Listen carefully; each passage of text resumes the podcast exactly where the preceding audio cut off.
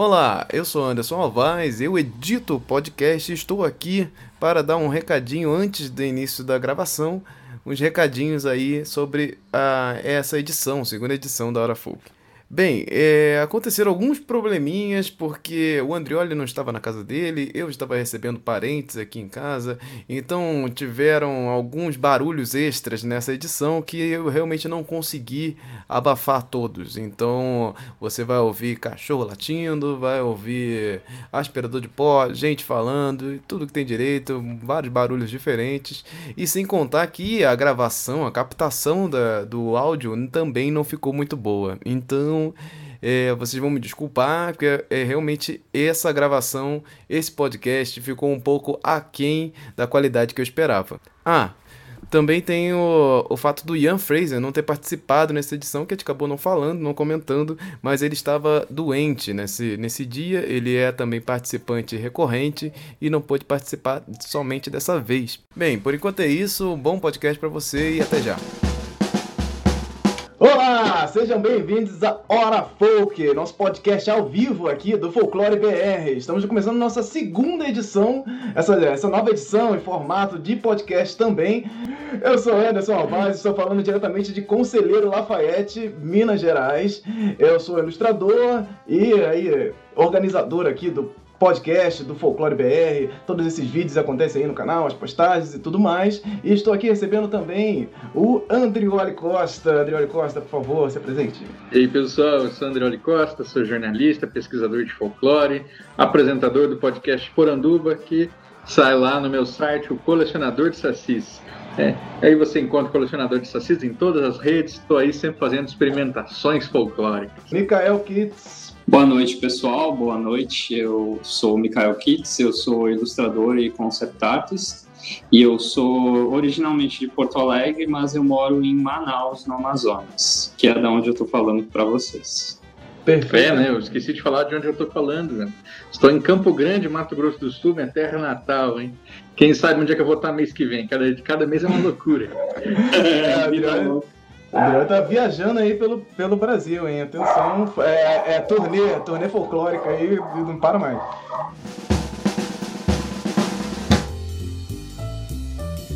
O carnaval aconteceu, fevereiro e todas as suas loucuras, e tivemos uma, uma questão logo no começo do mês que é, é, a internet começou a discutir sobre a a existência do Cacique de Ramos. E o que é o Cacique de Ramos? Cacique de Ramos é um bloco gigantesco do Rio de Janeiro. O, o Cacique de Ramos ele existe desde 1961 e ele começou a ser atacado nas redes sociais por conta de suas fantasias de índio.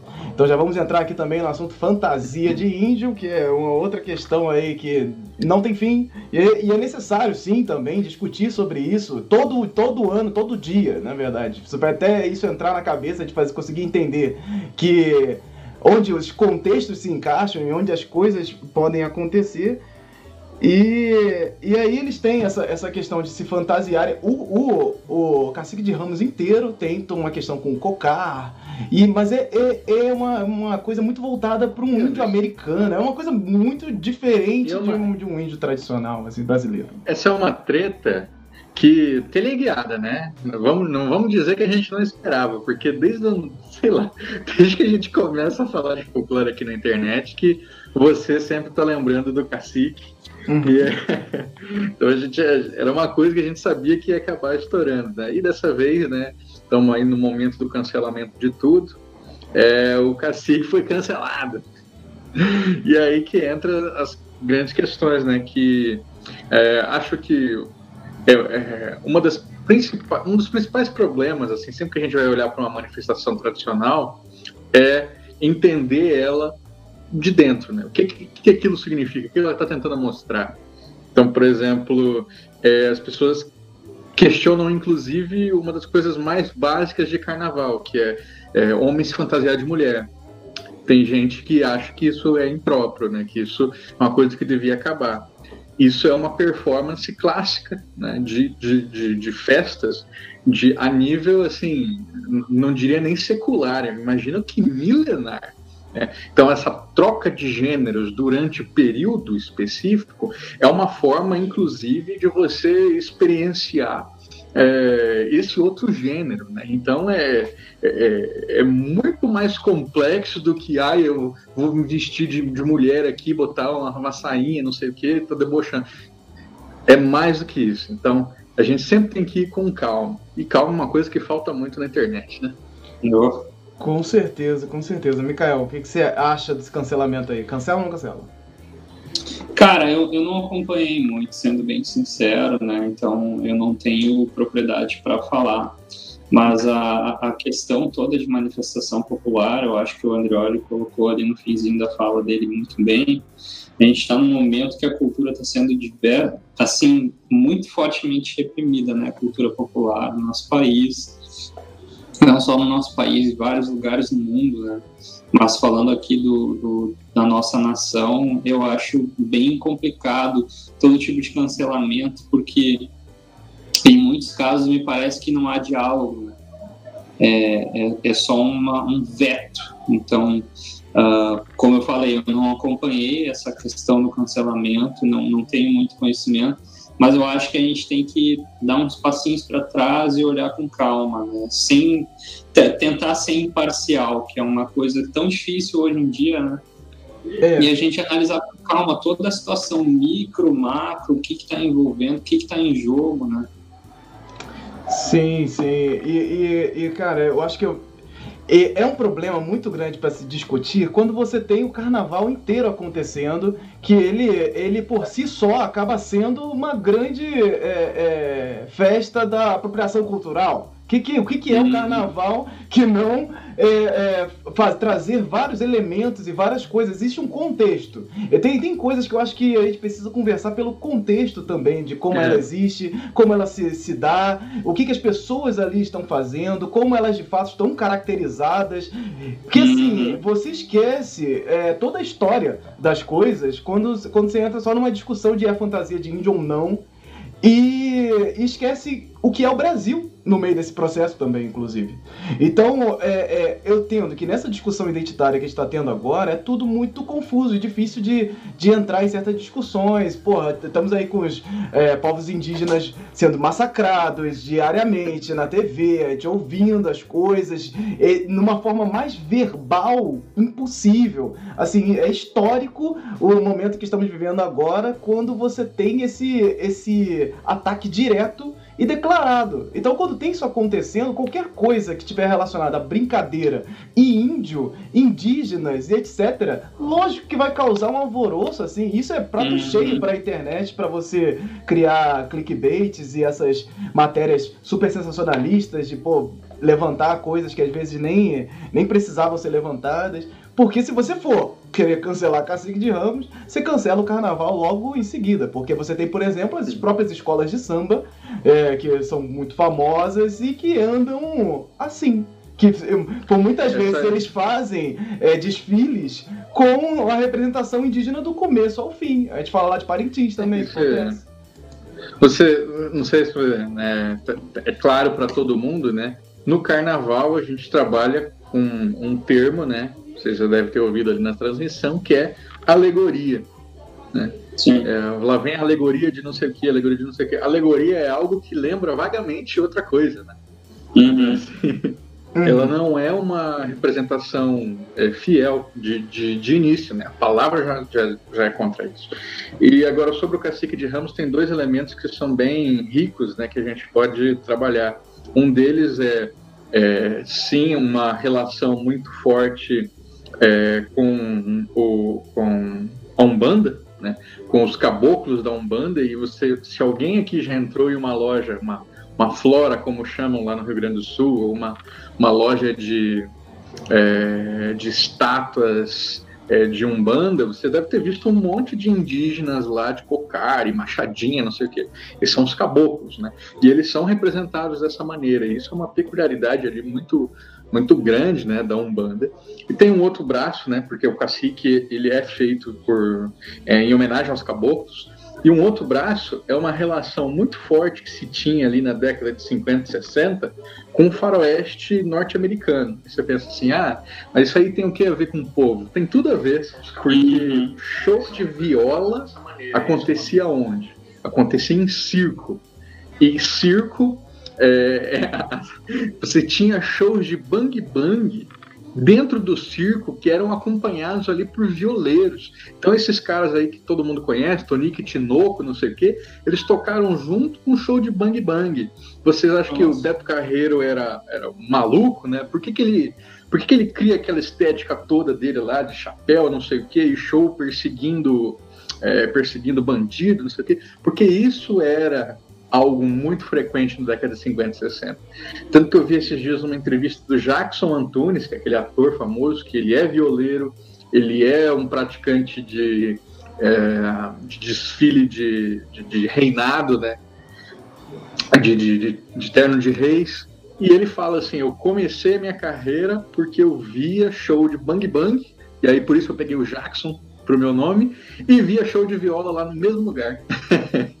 então, tudo isso está muito, muito forte, né? a gente esquece todo esse cruzamento que existe e, e não para para pensar que dentro desse, desse do próprio cacique possa haver uma certa conscientização, porque parece que ele começa meio que meio nessa proposta de trazer é, é, representatividade indígena, conversar sobre isso, botar os indígenas no meio das questões, que os indígenas são brasileiros e tal, e tem essa coisa do é, é outro momento, teve vários momentos né, de, de conversar sobre a identidade brasileira na nossa história. Então houveram outros momentos em que as pessoas estavam discutindo essas questões de, do, dessa miscigenação, do, do, do índio fazer parte do, do nosso país ou não, o que, que é isso, a língua estrangeira, a própria questão do a, a, que as línguas indígenas já foram tratadas como línguas estrangeiras. E que, que loucura de parar pensar que as nossas questões identitárias são tão, tão vivas assim, né, para se, se discutir. E o Cacique de Ramos ele veio também nessa discussão, também trazendo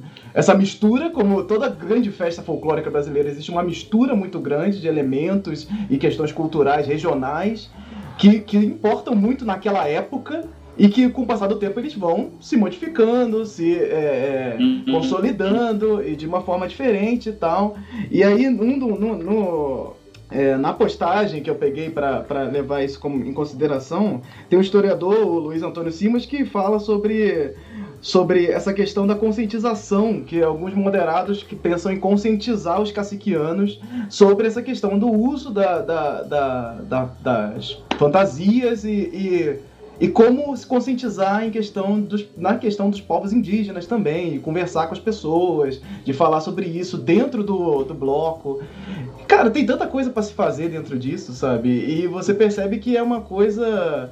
É, a galera bota isso no meio de discussões que não fazem sentido, né? É, é, eu, eu acho que a gente também está num, numa onda, né? Inclusive o Drauzio Varela falou isso esses tempos com a polêmica que ele que teve com ele, que a gente está numa onda de ódio dos haters, né? Muito forte, assim, já faz uns anos né, na internet, e, e eu acho isso muito complicado, porque é, é, tão fácil tu colocar algum assunto fora de contexto para incitar o ódio, né? Para tu, tu só uh, criticar negativamente e não propor soluções, né?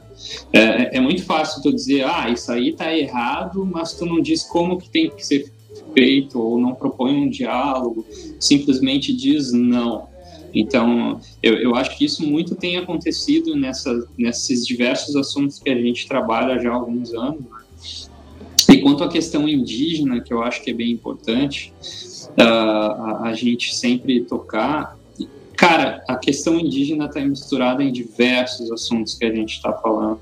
Diversos assuntos. Está misturada com a origem do carnaval, está misturada com a origem da Umbanda, está misturada com uma série de outros pontos. E lembrando que a Umbanda surgiu no Rio de Janeiro, né? Então, eu, eu acho que um dos pontos que eu vi esses tempos numa discussão, achei bem interessante.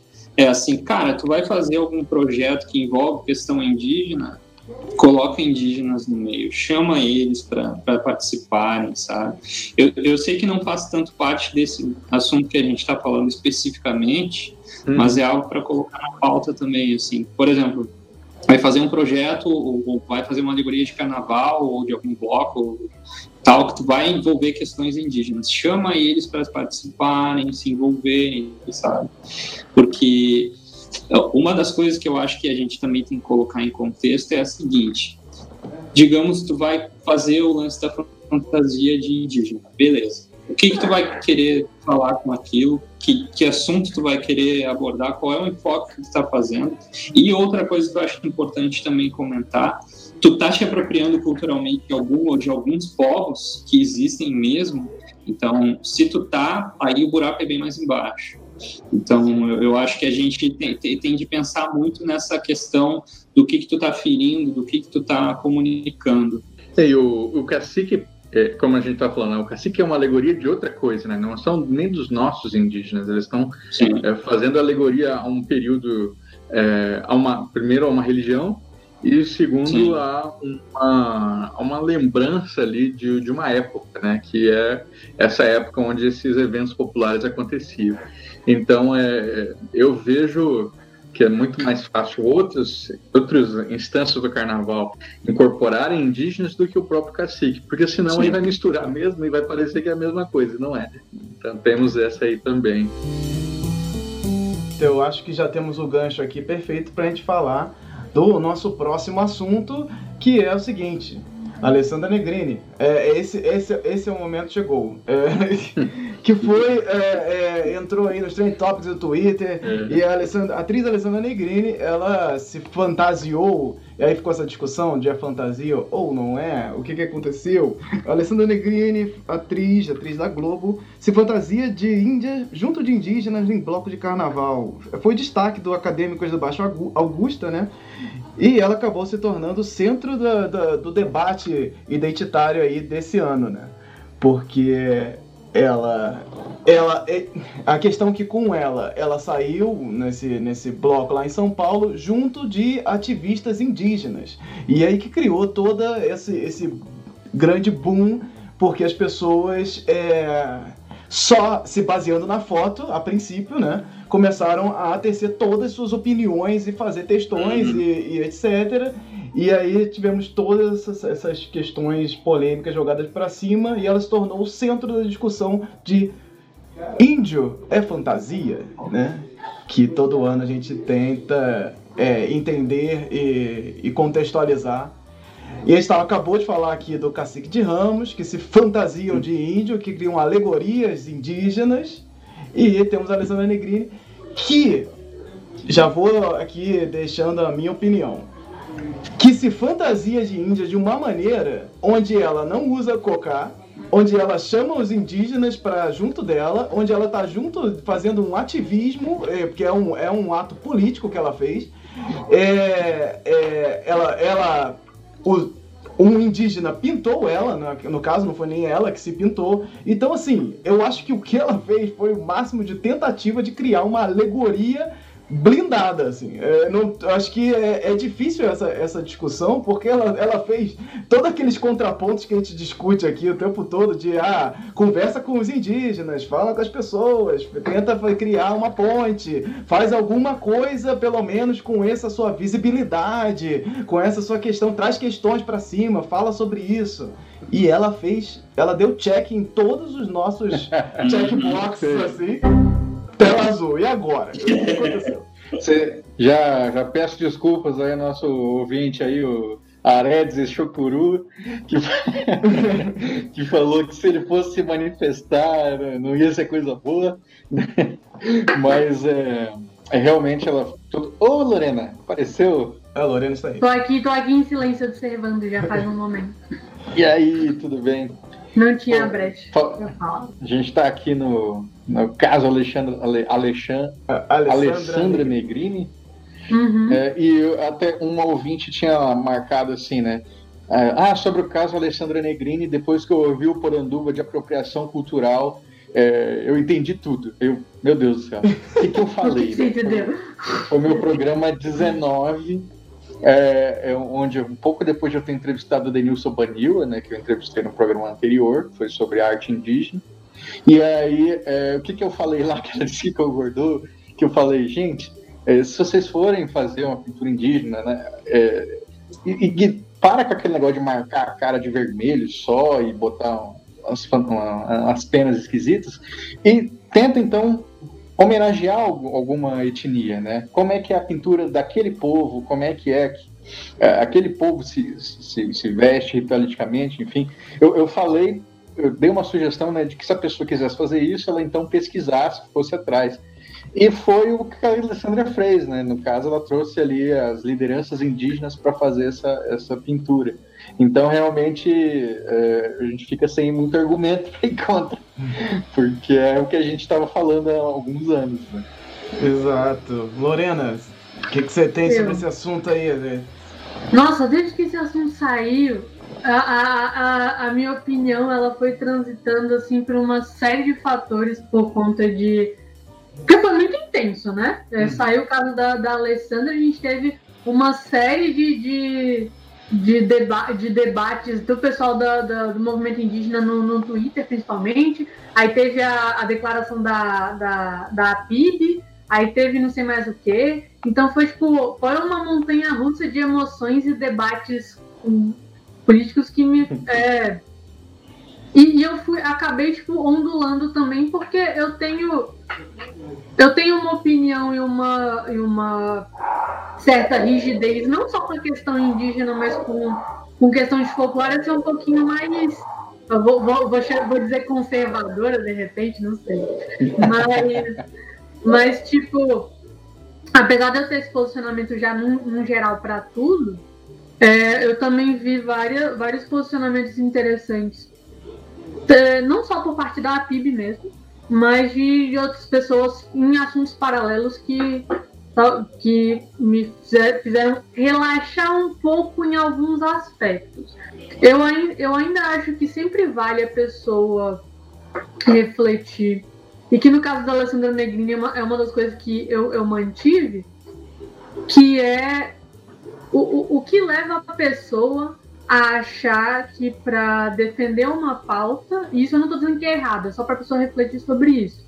O que, que leva uma pessoa a achar que para assumir uma pauta, para defender uma pauta, ela tem que assumir é, é, é, a posição de alguém que ela não é, no, nesse sentido. Porque é uma coisa que eu vejo acontecer muito no, no caso dos indígenas, especificamente porque eles têm uma questão gráfica que atrai muito, uma questão visual que atrai muito. Então as pessoas elas são, elas são atraídas por isso. E acho que isso cria uma, além dos estereótipos todos que já foram criados, cria meio que uma, uma coisa meio que automática, mas que eu não sei se as pessoas sabem explicar elas mesmas de, não, eu vou defender a pauta indígena, então obviamente eu vou me vestir de indígena. E eu, eu, eu, eu tento fazer uma reflexão de até que ponto isso faz sentido. Existe um sentido, não existe um sentido? Por que, que eu estou fazendo isso? Eu estou fazendo isso para homenagear mesmo só porque já foi é, estabelecido por mim numa, num sistema que foi criado por não indígenas, de que aquilo lá é uma alegoria legal de se vestir. Então tem isso. No, aí, no, no caso da Alessandra Negrini, depois que passou toda, toda a euforia, todo o nervoso da situação, Aí foi, foi que o pessoal começou a, a, a fazer as constelações. Né? Primeiro que ela nem tá usando cocar. Tipo, ela, o, o, próprio pessoal do movimento indígena tá falando que ela não tá exatamente fantasiada de índio. Eu nem sei se ela chegou a afirmar em algum momento que ela estava fantasiada de indígena. Então entra naquilo da alegoria, né? Uhum. E aí, fica, aí entra, nesse, entra, nesse, questionamento. Tipo, ela tá realmente vestida disso? Ela tá fazendo alegoria? É, no caso da Alessandra Negrini, eu só eu, eu deixei, deixei estar, porque a Associação dos Povos Indígenas do Brasil falou, tá ok, eu vou falar o quê, né? O Raoni também disse que tá o ok. o Raoni ainda mais polêmico, porque eu, no caso da Alessandra Negrini, entra todos os aspectos que eu falei do ela tá vestida exatamente como, como o indígena, né? O caso do Raoni, ele foi, ele foi mais além porque ele, foi, ele fez aquela, é, aquela frase né, de troca de culturas. Que eu tenho ressalvas em muitos casos. eu também. Mas no caso da Alessandra Negrini, eu acho, eu acho válido deixar nessa, nessa vibe, porque justamente o que o Anderson falou, ela ticou todas as coisas lá, né, da lista. A gente, a gente não conceituou, na verdade, primeiro o que, que é a PIB, né? Que é a Articulação dos Povos Indígenas do Brasil. É uma associação. Então, é, eles falam sobre apropriação cultural com responsabilidade, diferenciando de quem quer se apropriar do de fato das nossas culturas ou ridicularizá-las, é, de quem de quem coloca o seu legado artístico e político à disposição da luta. Essa é, é um dos parte dos dizeres da PIB, vou deixar os links também na descrição. E o Cacique Raoni fala sobre não é por mal quem está fazendo, entre aspas, né? Vamos lá. Não é por mal quem está fazendo. Quem, quem está fazendo faz porque quer se enfeitar, adquirindo nossas vestimentas, nosso cocar, nossas coisas. Nós usamos objetos de vocês também. Então é uma troca. Ele gosta e, e, fica contente e alegre dizendo isso. Então, assim. Andrió, por favor, vamos lá. É, eu vou falar é, duas coisas, né? Sobre, primeiro sobre a Associação Brasileira de Povos Indígenas. Eu vi gente no Twitter falando assim: ah, vocês estão então passando pano porque uma organização que vocês nem conheciam até ontem é, falou que pode. Olha, não é legal, então, que a gente acabou de descobrir que existe uma associação brasileira de povos indígenas? Né? É melhor era a gente permanecer na ignorância? Não sei se isso faz tanto sentido. Uhum. E a outra coisa é, é sobre o Raoni é, e sobre os jovens twitteiros indígenas, né? que a gente tem que, tem que fazer uma ponderação. Primeiro, ele é um senhor de idade, né? então as pessoas falaram assim: ah, o Raoni tem outras opiniões polêmicas ali que não dá para considerar. É verdade. E a gente também não, não pode esquecer que os jovens tuiteiros indígenas de 20 e poucos anos, que estão agora recuperando a sua ancestralidade, mas que né, é, são jovens que estão no momento de ataque, né, eles também não são a palavra final de nada. Quem é a palavra final é uma o povo. E o povo você encontra pela ponderação entre as várias, várias opiniões. Então, escutem sim a Índia de iPhone, escutem sim o Raoni, escutem todo mundo que for possível, mas não tomem a palavra de alguém como sendo a definitiva só porque ela se aproxima mais ao que você gostaria de ouvir. Então, acho sim. que essa é uma das coisas foi, principais. Foi, assim. foi exatamente o exercício que eu fui fazendo e tipo, eu, nossa, é, é, é, o negócio é quando você fica muito tempo no Twitter, você fica com o impulso de querer comentar sobre as coisas, né? Então, exercitei, exercitei muito, tipo, não vou falar desse tema, vou falar dele o mínimo possível, porque ele é muito polêmico, e principalmente porque eu ainda tô, eu ainda tô sendo exposta a diferentes visões desse negócio. Então eu vou postar uma coisa agora no Twitter Aí eu vou ler, eu vou ler uma, a proposta do Raoni, no dia seguinte eu vou estar com uma opinião diferente, mas foda-se, porque vai estar escrito no Twitter que eu falei aquilo lá, então acabou pra mim. E a cultura do cancelamento. Mudem de ideia, gente. Vocês podem mudar de ideia, seus. mas aí, por exemplo. Vocês não estão escrevendo em pedra. Mas aí, por exemplo, é, eu, eu quando falei do, do, do Raoni, eu já falei de uma, uma parte do que ele falou que eu não concordo muito, que é a parte da troca. Mas, tipo, também tem coisas ali que pra mim faz muito sentido. Eu acho eu acho insensato chegar nas pessoas pressupondo, isso não só na pauta indígena, mas em qualquer pauta, pressupondo que elas estão fazendo aquilo por maldade, porque é só ignorância, e ignorância não é mal caratismo, são coisas diferentes. Então, tipo, esse tipo de coisa, não adianta, a gente já repetiu isso diversas vezes em diversas pautas, e, e a verdade é assim, você chega atacando a pessoa, ela vai entrar na defensiva e acabou o diálogo. Uhum. E quando a pessoa está sendo só ignorante, porque ela não tem conhecimento sobre aquilo, ela não tá de mal. Então, se você é, se você é, é, se dispor a dialogar com ela e ela se, se dispor a dialogar com você, as coisas vão as coisas vão girar de uma forma muito mais tranquila. Então, tipo, as pessoas não estão fazendo aquilo por mal. Você pode, você pode aproveitar aquilo lá para é, se ela está querendo, tá querendo cantar indígena, tá querendo falar na, na pauta indígena, tá querendo usar isso no carnaval, chama, chama, chama ela, pô, fala, fala alguma coisa, faz, pô, você tá fantasiadinho, cola aqui então que a gente tem é, manifestação em São Paulo lá pelo, pela terra indígena do, do pessoal que tá tá precisando lá. Aí ou, ou ela fica, não, beleza, vamos, ou então ela fica, hum, mas não tem nada a ver com isso. Aí ela toma vergonha e para de, para de fuleiragem. É... Eu achei interessante uh, uma postagem da Dayara Tucano no Insta, que ela fez umas sugestões de, de fantasias, né?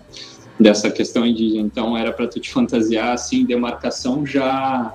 Uh, sabe? É muito legal, eu achei, essa, essa postagem que ela fez. Porque é. É, é, um contraponto entre esses extremos, sabe? Porque tu não tá nem fazendo aquela alegoria direto do, do indígena e tu também não tá sendo aquele cara lá que tá, não, olha só, não é assim.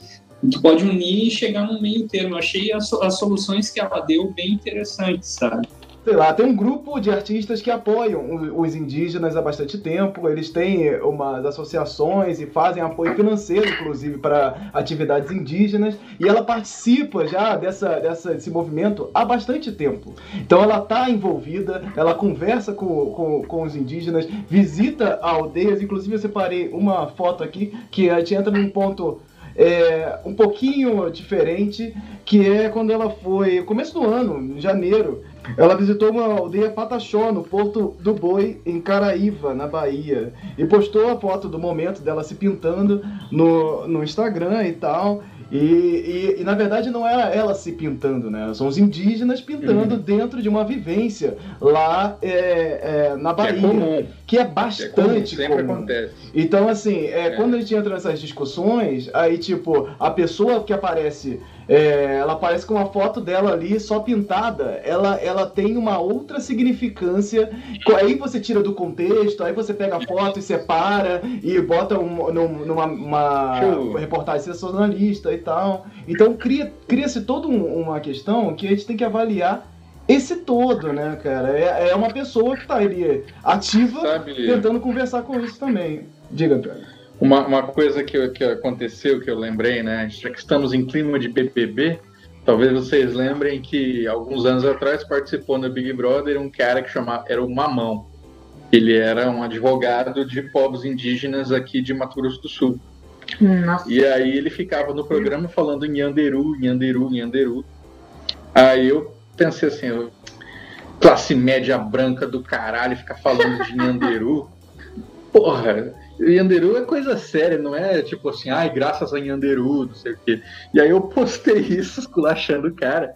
E tomei um revestrez porque ele foi iniciado pelos, pelos povos indígenas daqui. É, ele, ele, ele foi iniciado e recebeu nome indígena e permissão para falar por eles, né? Já que ele é o advogado, ele teve ah. permissão para passar por eles. Então, assim, eu calei minha boca, né? Porque Tomou. o cara tinha feito tudo. Sim. outra coisa que eu acho que eu acho interessante falar desse negócio da Alessandra Negrini, especificamente dela, né? É que eu, eu, acho, eu acho sempre interessante a gente estar tá debatendo essa questão da fantasia e tudo mais. Mas uma coisa que a Pibi falou e que eu concordei demais e que eles tiveram uma postura muito clara ali de a gente tem um, um a gente está num momento assim muito complicado que a gente tem coisas muito mais importantes uhum. para tratar nesse momento. E mesmo, tipo, nós mesmos defensores dos povos indígenas, o pessoal, da, da, o pessoal do movimento indígena, lógico que eles não deixaram de falar das outras coisas, mas o, o, o problema da, da terra indígena do Jaraguá mesmo, o problema do, do pessoal do Mato Grosso completamente apagado pela questão uhum. da, da, da Luciana Negrini. Porque a gente não aguentou, a gente ficou não porque isso aqui é compartilhar, a gente surtou e eu me ponho no meio, porque mesmo eu tendo me colocado, eu tendo tentado não comentar muito, aquilo ficou muito na minha cabeça. E, gente, tomou totalmente o espaço. A gente pode até ter falado das outras coisas também, mas não tem jeito. Roubou completamente pautas muito mais importantes que estavam acontecendo naquele exato momento. Naquele exato momento, é, exatamente. Araguá especificamente. Né? Pois é, então no caso, quando eu, quando eu olhei aquilo da PIB, eu falei, gente, é isso, entendeu? A PIB ela tá num, numa postura de dar prioridade para coisas que claramente são mais importantes. E o caso da Luzina Negrini, quando a gente abaixou a bolinha, a gente viu que de tudo que já aconteceu, tava bem tranquilo. Essa imagem que eu mandei para o Anderson agora, que ele não conseguiu abrir, né? É uma derivação de, dessas discussões de, de, pintura corporal indígena, né? No caso, é uma notícia que eu fiquei sabendo hoje, que é um time de futebol do Chile é o Desportivo é, Magalhães, eles vão, a partir de 2020, usar um uniforme que faz referência à pintura indígena, pintura corporal indígena do povo Selknam, que é um povo nativo ali daquela região.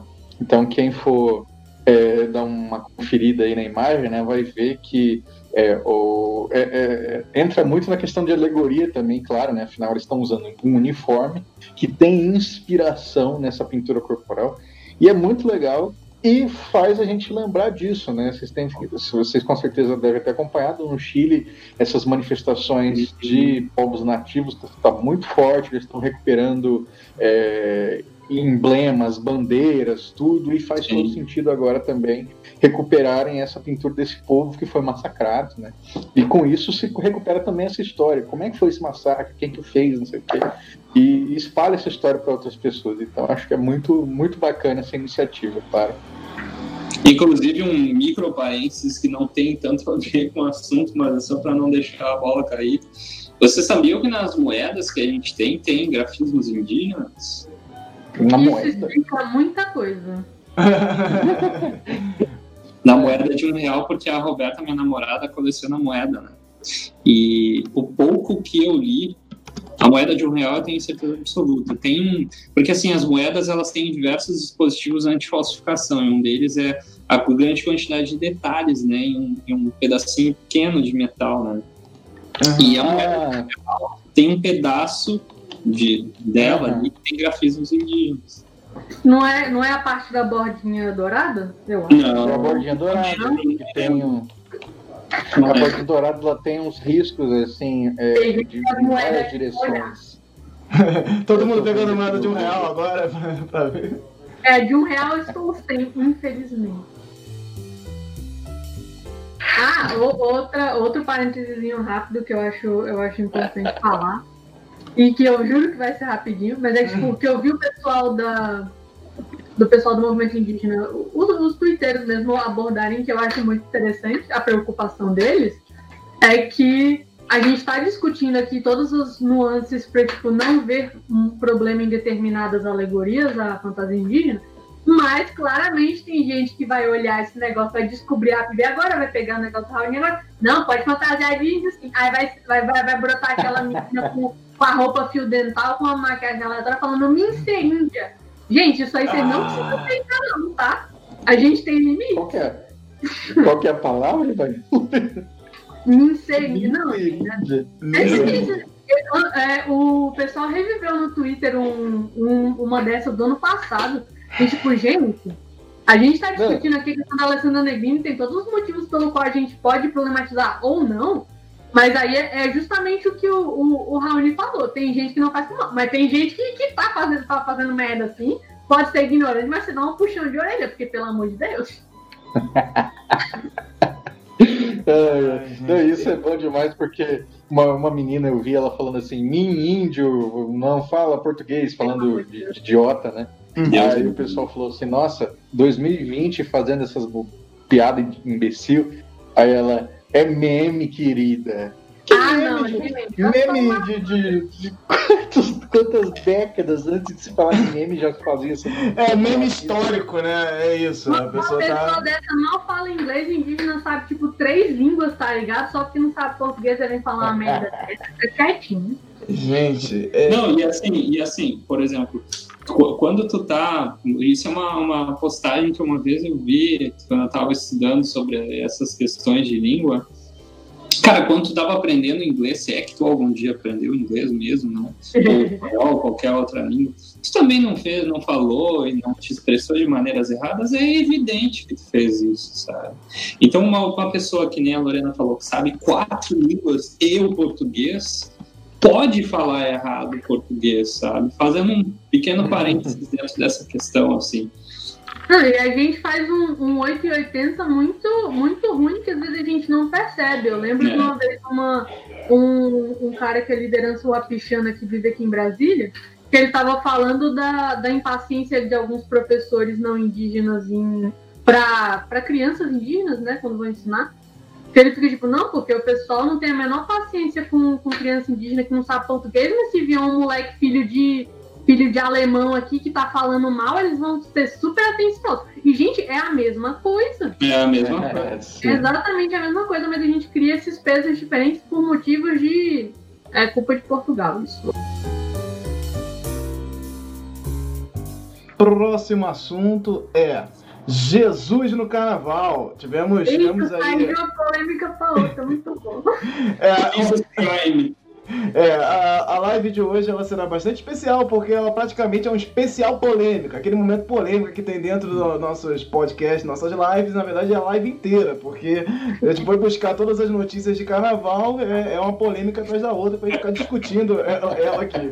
Então, a gente veio com Jesus no carnaval. A Mangueira, ela, ela veio com, com seu samba enredo A Verdade Vos Libertará, que faz várias representações do- de, de Jesus através aí do- da- das suas alegorias, né? Então eles vão lá, tem, vocês estão vendo agora as imagens, que não é abre alas que se fala, eu acho. Abre alas é o carro, essa é a comissão de frente. Ah, olha o carnavalesco. Ah. Carioca. a comissão de frente da, da Mangueira, ela fez uma representação de Jesus como se ele tivesse com a, com a galera sendo é, parado na rua pelo BOP. Então é uma coisa de Jesus do gueto, da favela e tal. Então fez uma representação ali com paredão e tudo mais.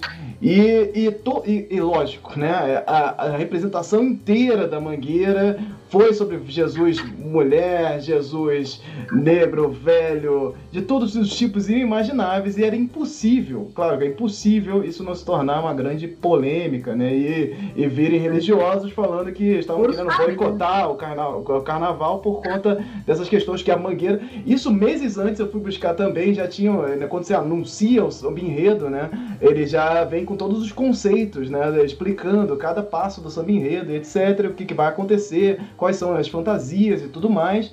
E aí, é, é, a Mangueira, quando a Mangueira anunciou, os, os religiosos já começaram a, a compartilhar, querendo boicotar carnaval, querendo boicotar a Mangueira, porque eles, eles iam, segundo eles, né, é, insultar Jesus Cristo, porque se eles vão entrar na- no carnaval com Jesus, já tá errado, já vão cancelar aí, porque vai, vai insultar, vai ter.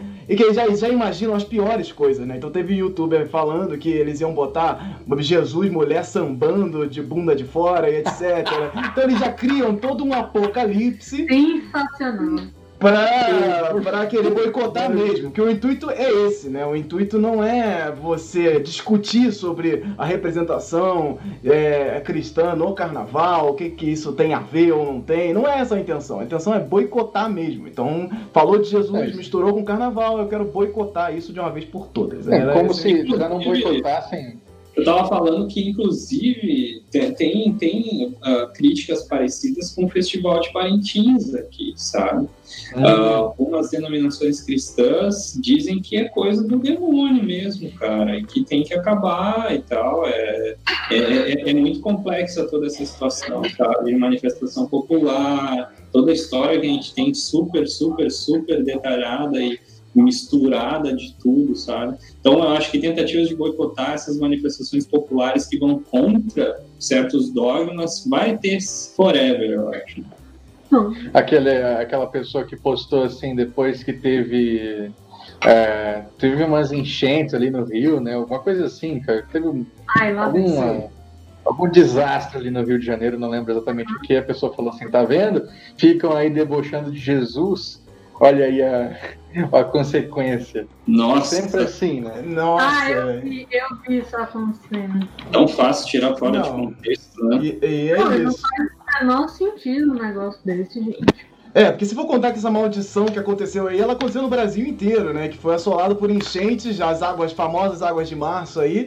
E, então você botou Jesus no carnaval, aconteceu uma enchente, um dilúvio por conta disso. Que todo ano acontece, né, gente? Você pode... Todo ano É é a mesma isso. coisa. É Então, contexto, né? Ah, então porque é- Você vê a, a própria a representação de Jesus ali, quando foi para uma, uma das mulheres, né? Tava, é, é, assim, tinha as pernas de fora, mas estava todo coberto, né? é, Era uma coisa assim que foi pensado para ser respeitoso. Ela não sambou também, né? É, inclusive, essa atriz que foi, é, estava ensinando, vocês estão vendo aí agora, passando no vídeo, ela não sambou e ela, ela foi, foi uma, uma, uma questão dela de que ela não iria sambar em nenhum momento da avenida quando ela estivesse passando vestida de Jesus. Então ela fez isso, uma opção dela de passar por ali, ela é rainha de bateria, então totalmente é, é, fazendo uma encenação né, do, ali uhum. sua alegoria. Então, assim, existe. Pô, tem toda uma questão, tem todo um respeito em volta disso, tem toda uma conversa. As pessoas são as pessoas. É, é engraçado que é, que, é, que é muito doido nessas discussões todas. Parece que as pessoas que estão envolvidas no carnaval, que conceituam essas, esses enredos, não são religiosos também. É o que eu ia falar. Parece que eles não, não, não levam isso em consideração. É, é, é, não existe essa vertente de você olhar Jesus de várias faces. Você tentar fazer isso como um ato político. Ah, misturou política com carnaval. Muitas que, é, pessoas levantaram isso também, de que ah, é, é foi mais político do que carnaval. Ah, você fez, é, não empolgou tanto porque foi muito político. Então, assim, é, é, podem ter existido várias questões pelo qual a Mangueira não po possa não ter empolgado tanto as pessoas. Mas não porque foi político, porque o carnaval, ele é ele trabalha com a política, com os temas atuais, desde sempre, gente. Assim, uhum. isso não é, não é uma questão que o carnaval chegou agora. Agora é político porque tá aí Biruliro fazendo coisas, agora o carnaval tem que ser política, porque a gente tem que bater nesse cara aí, tem que fazer negócio. Cara, quantos presidentes já foram bonecos do carnaval? Quantos presidentes já passaram pelas mesmas questões? Só que agora você tem um ataque direto à cultura brasileira, você tem um ataque direto às representações na rua. E, e, as pessoas estão mais à flor da pele, porque você está falando de uma coisa do momento. Então as pessoas vão discutir sobre isso falando sobre o é. momento delas ali, né?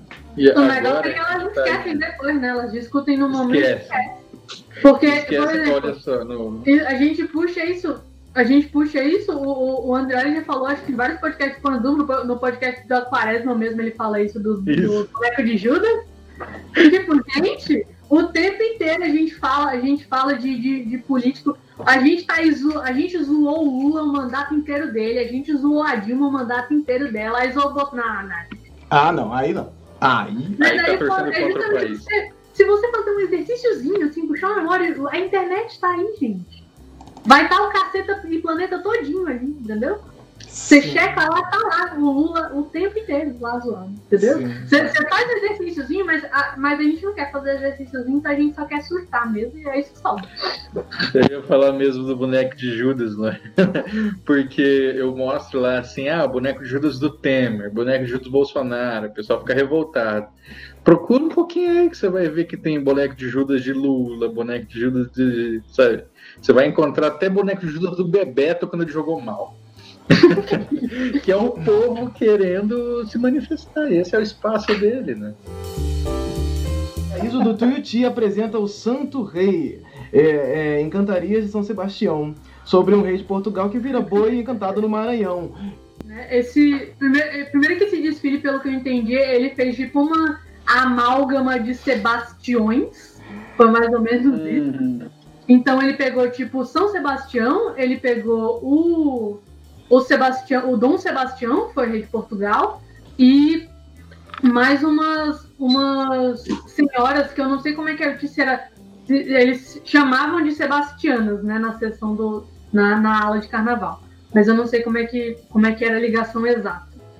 Mas tipo, no caso do boi especificamente, ele é um reflexo de um movimento que aconteceu em Portugal e que teve aqui no Brasil também, que é o sebastianismo, né? O sebastianismo ele foi uma crença muito forte que se desenvolveu em cima do, do Dom Sebastião, que foi rei de Portugal. Que ele, o cara já nasceu assim num, num contexto muito tenso que Portugal tava para ser acho que anexada pela Espanha, um negócio assim. Aí o moleque nasceu e pensava, pronto, salvou Portugal, moleque. Aí o presidente... né? Pois é, é, basicamente isso. Aí ele, ele não, não assumiu direto, porque o moleque tinha acabado de nascer. Mas aí, quando, quando ainda era jovem mesmo, ele assumiu, ficou super. Assim, parece ter sido um, um, rei muito querido, só que aí ele foi lutar uma guerra lá no Marrocos e ele sumiu. Sumiu. O cara sumiu, ninguém sabe pra onde ele foi. Desapareceu. Uf. E aí ninguém sabe pra onde ele foi. E, e criou-se uma, uma, uma crença muito forte de que em algum momento Dom Sebastião ia voltar, ia trazer toda a glória de Portugal de volta. E aí veio isso para cá. E no Maranhão, essa, essa questão do sebastianismo ela se manifestou na forma desse touro, né? Que era um touro negro que aparecia nas praias de noite, com uma estrela brilhante na testa, e que aqui no Maranhão esse touro seria o espírito do Dom Sebastião, que estaria aqui. E eu não lembro como, mas tinha como desencantar ele. E se ele fosse desencantado, o cara ia erguer uma cidade de ouro debaixo da areia, tá ligado? Ia ser um negócio muito doido. Mas é basicamente isso a lenda que tem aqui. Ela é baseada em todo esse, toda essa história que veio lá de Portugal. E a, a, história da, da, família da família real portuguesa dessa época é um negócio muito louco. Ele é cheia das lendas. É muito, é muito doido descobrir esses dias. Eu acho curioso ir pro Maranhão, né, cara? Sim, sim. Um dos Foi lugares que teve a maior quantidade de escravos, né? Eu acho muito louco, assim onde vão parar essas ideologias e elas se desenvolvem. Pois é, fica, fica aquele mistério de como é que essas coisas, como é que as coisas vão parar em determinados lugares. Tem, um, tem que aproveitar aqui a oportunidade, né? De, já que temos o. Falamos do rei que mora no mar, né? Tem um poema muito legal do Ferreira Goulart que fala sobre a lenda do touro encantado, né? Que aparece nas, nos lençóis maranhenses e tal. Uhum. Mas o Ferreira Goulart, ele, ele termina com uma frase que é muito marcante. Ele diz assim que, deixa eu baixar aqui, o povo é o rei encantado no touro que ele mesmo inventou. Ele está invertendo toda a lógica para dizer o povo é rei. O, o, o, Dom Sebastião ali, que vai salvar tudo, que vai trazer a glória, é o próprio povo. O povo é o reencantado no touro que ele mesmo inventou. Isso aqui é maravilhoso. Pô, sensacional. Porra, lindo demais. Para essa edição, eu convidei o nosso amigo Felipe Barroso, que é um artista incrível de cosplay, também é podcast e, e um grande fã de carnaval. Acho que é o maior fã de carnaval que eu conheço e pedi para ele dar as suas opiniões sobre o Carnaval do Rio de Janeiro em 2020. Ele não pôde estar presente na gravação ao vivo, então eu pedi para ele que ele me enviasse um áudio comentando os destaques dessa grande festa. Fala pessoal, aqui é o Felipe Barroso. Vim a convite do Anderson para falar um pouco sobre carnaval, especificamente sobre escolas de samba, que é uma paixão pessoal, né? A minha experiência com isso é meramente como espectador. Eu assisto sempre aos desfiles diretamente do Sambódromo da Marquês de Sapucaí aqui no Rio de Janeiro e acompanho já há algum tempo essa rotina.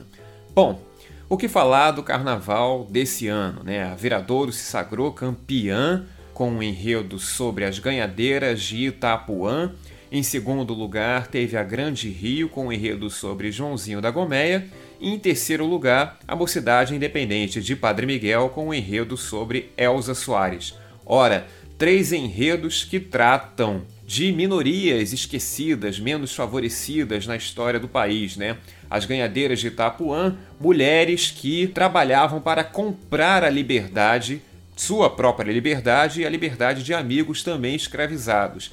E essa herança permanece nos dias de hoje em canções que são perpetuadas pela memória oral.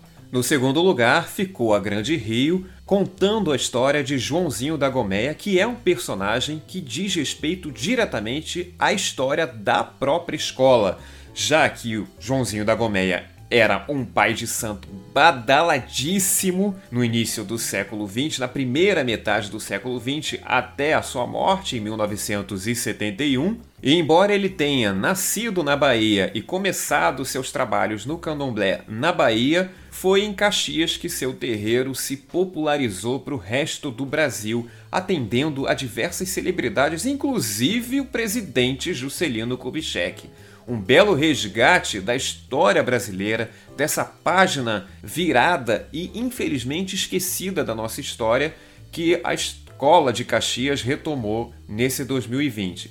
em terceiro lugar, a Mocidade com Elza Soares. O título do enredo era Elza Deusa Soares, com toda razão. A cantora é uma pessoa mais do que à frente do seu tempo, uma vanguardista desde que ela veio ao mundo. E ela continua nesse mundo e continua com essa capacidade de estar antenada às pautas da sociedade. Aliás, as pautas que a Elsa defende são muito à frente do nosso tempo, né? São pautas que geralmente pessoas meros mortais normais como nós só vamos entender anos depois. Então, minha gente, sem me alongar muito nesse aspecto, eu gostaria de me despedir e agradecer o convite ao Anderson. Se alguém quiser me ouvir falar aí pelas internets da vida, eu sou um funcionário não efetivo do podcast TV de Tubo, que é um podcast sobre TV das antigas que faz parte da revista Jogo Velho, uma revista online e impressa que trata de jogos antigos. Acessem www.jogovelho.com.br e procure o podcast TV de Tubo no site. Valeu!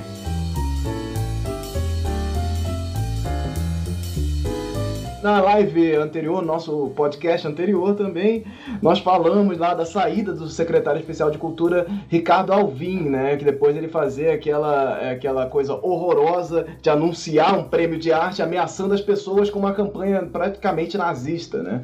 Então, depois que da saída desastrosa e histórica para nosso país, é, entramos aí com Regina Duarte como secretária especial da Cultura e minha gente, eu que antes de começar a falar sobre ela, eu gostaria que vocês é, fizessem um exercício comigo aqui de não é, é, para não caírem em é, essas cortinas de fumaça, essas coisas loucas e bizarras, que você só pega um trechinho do que a pessoa falou e discute mais do que o todo. Tipo, a importância da Regina Duarte estar lá é muito mais significativa do que o pum de um palhaço. Mas vamos, vamos.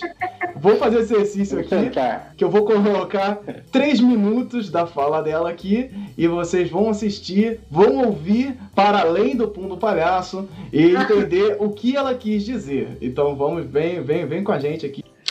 E que cultura é essa? Que cultura seria essa geradora de tanta felicidade, dona Regina? Para começar, e sem mais tecnicidades que a festa não comporta, acho que seria alguma coisa que não passasse nem perto do conceito de domínio. Eu falo de cultura como libertação. Falo dessa argamassa de hábitos e comportamentos, rituais, costumes que se autogeram, se autofertilizam no seio do povo. Falo desse caldo de cantos, danças, brincadeiras de roda, papagaio pipa no céu, palavrão, tatuagem, arroz com feijão, farofa de mandioca, pastel de feira, pão de queijo, caipirinha de maracujá chimarrão, culto, missa das dez, desafio repentista, hum, forró, o forró. E aquele pum produzido com talco espirrando do traseiro do palhaço e fazendo a risadaria feliz da criançada. Cultura é assim. É feita de palhaçada, de música, os musicais, aqueles espetáculos de onde a gente sai com vontade de seguir vida fora cantando e dançando. E não tem também aquele teatro mais sério? Aquele teatro que bota a gente para pensar, com cenas e emoções tipo soco no estômago? Tem. Cultura é aquilo que faz a cada gol do nosso time do coração todo mundo gritar junto: Gol! Cultura é feita daqueles filmes que retratam como no espelho, às vezes distorcido, a nossa vida. Romance, suspense, humor, malícia, sexy. Tem aqueles que a gente ama e recomenda. Vai, vai, vai, que você vai adorar. Não, é imperdível.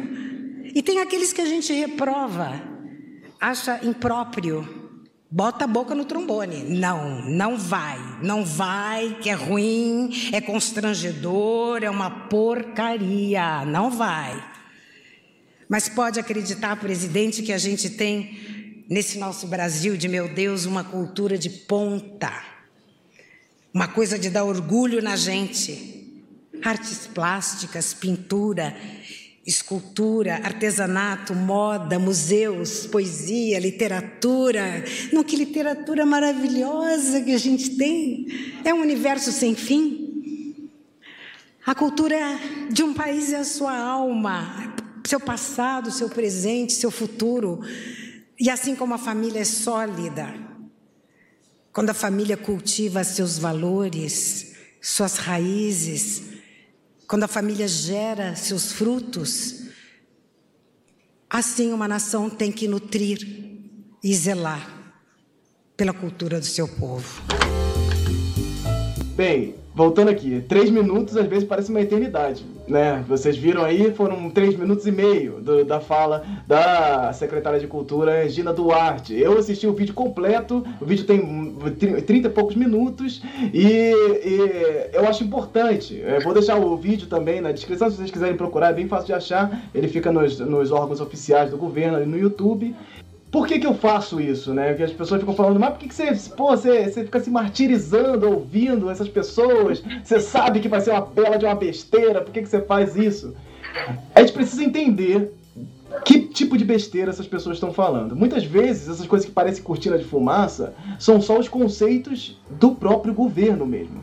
Parece improvisado? Parece estranho? Parece completamente sequelado? Mas é o próprio conceito do governo mesmo. Então, às vezes, você ouvir e entender o que essa pessoa está querendo dizer, onde ela quer chegar, e as malícias de como ela faz isso é importante. E, uhum. e nessa cerimônia, você vê muita coisa mais perigosa sendo falada do que o pum do palhaço. Isso é só um fragmento daquilo que ela falou. De resto, foi uma coisa assim, um conceito bastante aberto sobre o que, que é cultura para ela. ela. Ela escreveu o discurso dela e fez um conceito ali totalmente amplo do que ela achava, que vinha na cabeça do que é cultura, elencou alguns elementos, falou de uma forma né? geral.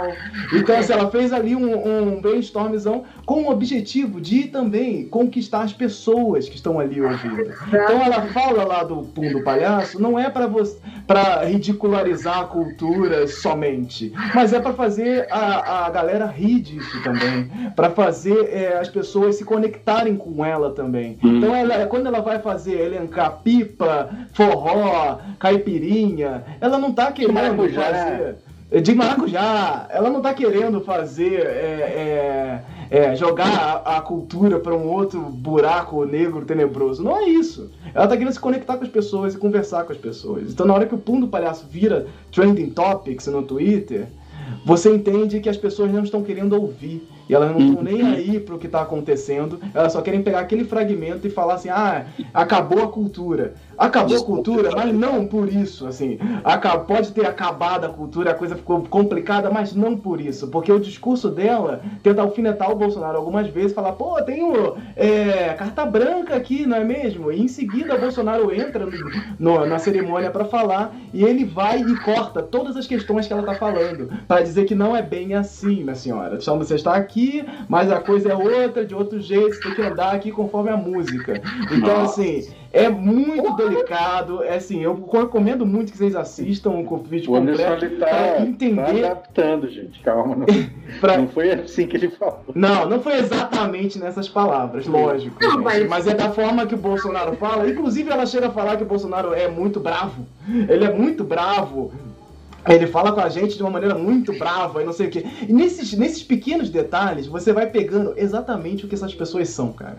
E nessas pequenas coisas que eles estão falando, você vai sabendo exatamente o que eles são, exatamente a forma que eles falam. Cara, uma pessoa chegar e falar isso numa cerimônia de abertura ali do, do, da sua, do seu cargo, Cara, é porque essa pessoa não, não. Isso não é um detalhe da vida dela, sabe? Isso não é uma coisa que passa despercebida. Então eu recomendo muito que vocês ouçam, que vão além das coisas aí também, é, além do, do print, porque muitas vezes é, a galera progressista, não só a esquerda, mas a galera que pensa, é, repensa o governo, repensa as coisas, reproduz os mesmos é, argumentos e as mesmas coisas da galera da extrema direita. O que eles estão fazendo é muito perigoso. Eles estão usando estratégias pesadas e estratégias que estão funcionando muito. É, pasme vocês, está funcionando muito, porque eles conseguem se conectar com as pessoas de uma maneira que a, a, os progressistas não estão conseguindo mais fazer. Não tem mais nenhum grande voz fazendo isso. Então prestem atenção. Estamos entrando aqui no assunto cultura e Regina Duarte e, e existem várias coisas em volta disso, várias questões. A, a, cultura, ela, como a gente falou também na live anterior, ela saiu de um ministério para ir para uma secretaria e aí, e aí coloca uma secretaria, uma secretaria, secretaria especial, como se fosse alguma coisa diferente dentro desse patamar, mas ela continua sendo uma coisa subjulgada. Ela está ali, no, ela desceu patamares. Então, assim, dentro da hierarquia política, a cultura agora ela está em outro lugar. E a gente precisa conversar sobre isso. E isso é muito mais perigoso do que falar do pum do palhaço. Então acorda, acorda, pessoas. E, e vamos, vamos falar de outra coisa que não seja só esse, esse discursinho bobo de oh, é o pum do palhaço, que aí vem a quinta série inteira que tá dentro de nós, eu entendo. A quinta série ela vem nessas horas e começa a rir insanamente, mas a gente precisa discutir sobre para que para onde a cultura está indo, para onde o governo quer moldar isso e como ele quer levar a cultura para um outro, um outro estado. Sim. Discute rápido porque ela não vai durar duas semanas no governo. Hein? É uma questão, é uma questão. Pois é, eu, eu acho, mas eu acho interessante, independente do tempo, do tempo que ela dure, ver isso que o Anderson falou de, do quanto que o governo ele está, não só o governo, mas essa, essa movimentação política que a gente chama de, de extrema direita está fazendo, os caras são espertos demais, velho. E eles perceberam. A prime... o, secretário anterior, ele veio com um discurso que a gente discutiu aqui no Hora Folk anterior, totalmente elitista, querendo levantar uma, uma, um estereótipo de cultura muito seccionado de uma cultura, de uma high society, sabe?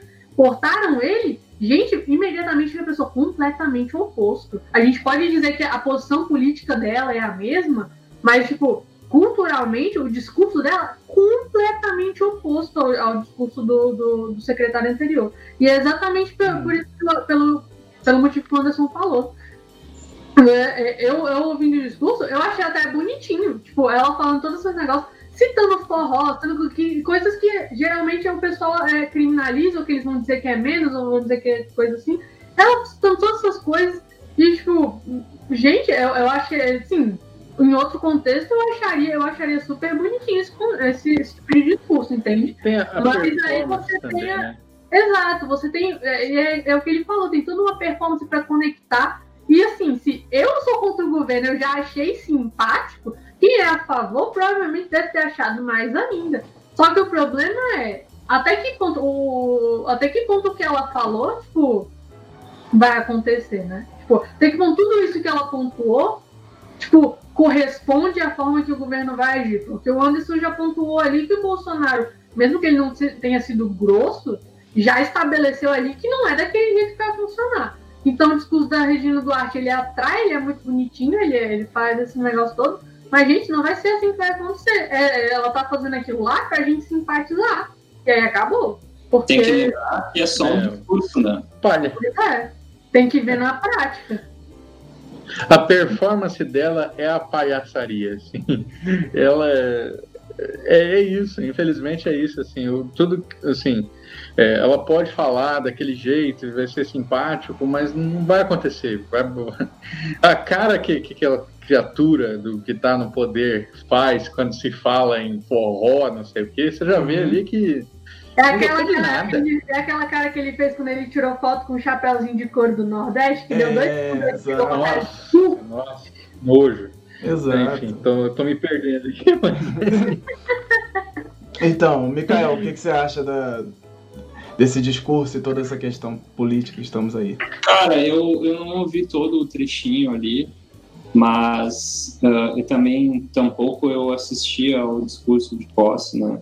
Eu procuro me manter um pouco afastado porque uh, eu, eu me sinto um pouco mais confortável dessa forma. Mas eu acho que a gente tem de, de estabelecer que é só um discurso de posse, né? como qualquer outro discurso de posse de trocentas particularidades políticas e cargos do governo em toda a nossa história, né? Então, um discurso de posse pode dar alguma esperança? Pode, mas o que interessa na prática, como todo governo que a gente passa, né? O contexto é extremamente desfavorável à parte cultural no país. Então, esse discurso de posse ele dá um pouquinho de esperança, mas a prática a gente sabe o verdadeiro poder que está a cultura, né? Uh, sendo assim considerada né, na, no governo atual. Então, eu, eu acho que a gente tem de ter sempre a esperança de lutar para que o governo seja bom, para que todos nós sejamos beneficiados. Então, vendo o macroambiente, a gente tem de tentar assim, cara, vamos torcer, mas tem todas as outras questões. Né? É assim que eu penso, pelo menos. Sim, é, tem, tem, é que é muito, tem muitas questões dentro disso. Falar de, de do governo atual, da política, é muito complexa mesmo.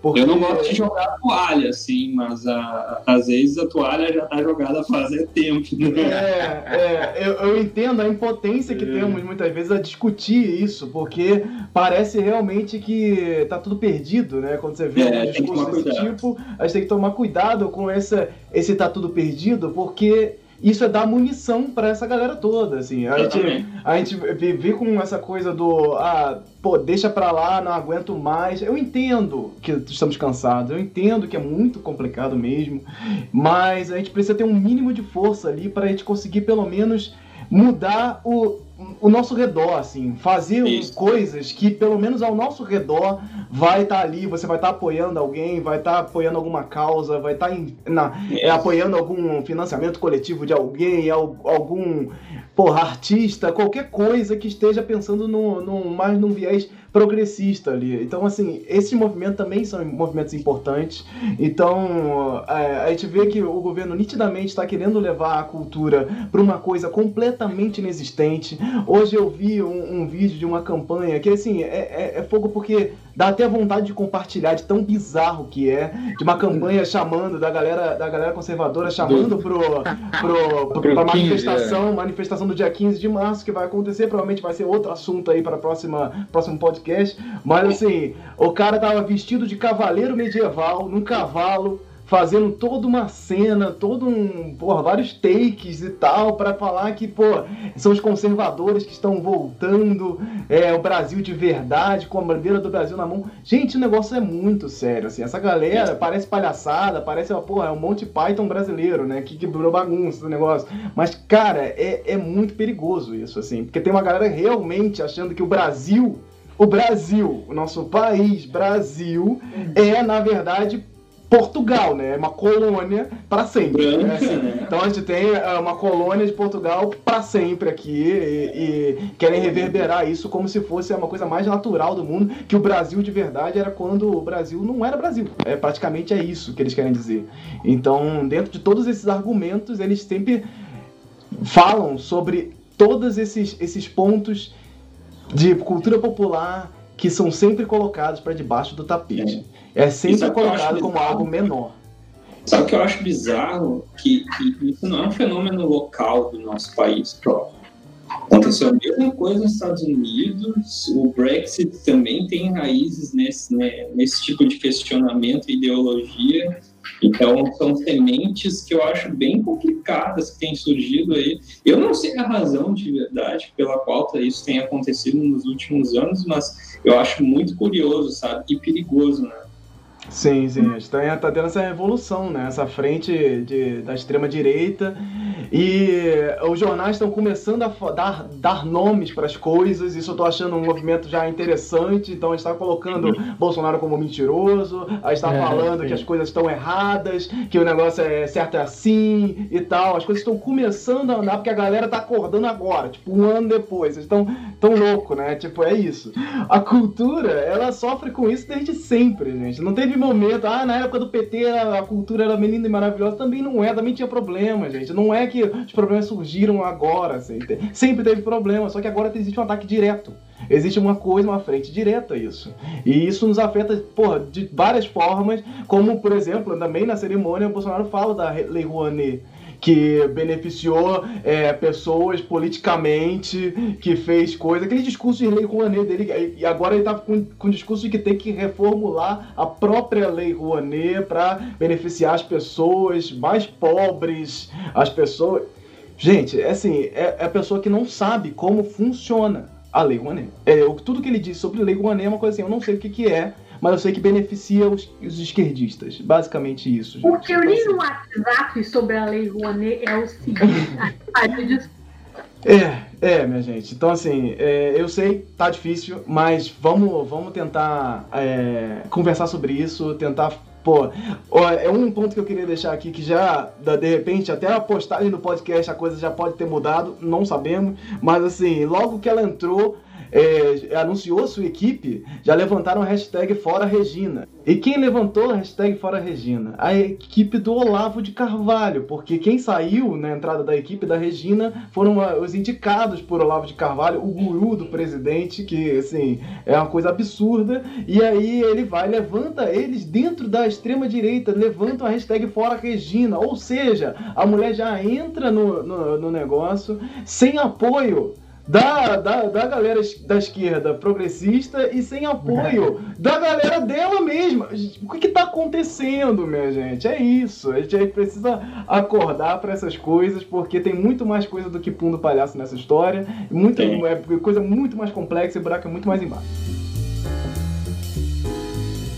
Vamos passar para o próximo assunto aqui então, que é a morte do Zé do Caixão. Então tivemos aí essa, esse fevereiro a morte do José Mojica Marins, que faleceu dia 19 de fevereiro, com aos 83 anos, vítima de broncopneumonia.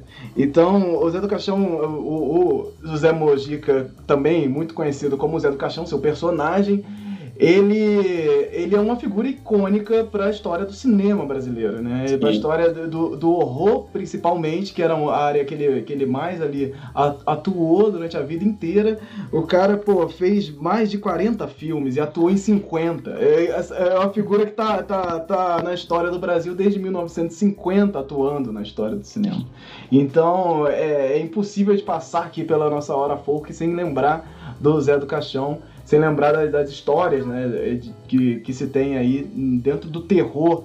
O terror brasileiro, essa, o terror do cinema brasileiro, ele deve muito né, à, à existência do Zé Mujica, que estava ali abraçando no podemos fazer isso e podemos fazer isso com Brasil, com cultura brasileira também e tal. É. Então, é, é, é, era uma pessoa que, que trabalhou bastante nessa, nesse, nesse intuito. Micael, que é o cara do terror, você assistia o Zé do Caixão, cara? É que não, cara. Eu, eu comecei terror com terror mais novo, né? Mais contemporâneo, assim.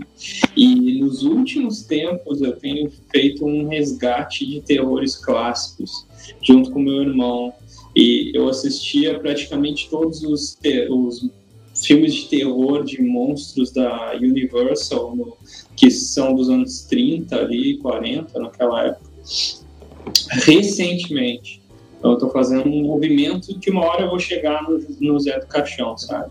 O meu irmão, inclusive, lá em São Paulo, teve esses dias, ele disse que ia ver se, se participava, não sei se ainda tá vigente, mas ia ter uma mostra de todos os filmes do Zé do Caixão gratuita em São Paulo.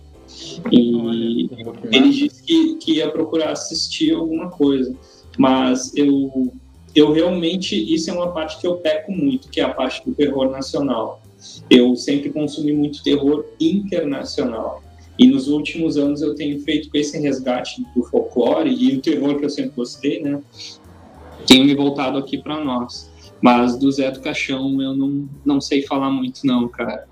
Zé do Caixão ele inspirou tanto o imaginário brasileiro que ele virou até personagem de cordel a peleja do Zé do Caixão com o Diabo, que depois virou um quadrinho, porque as pessoas pegaram o cordel e quadrinizaram, né? Então é uma experiência maravilhosa.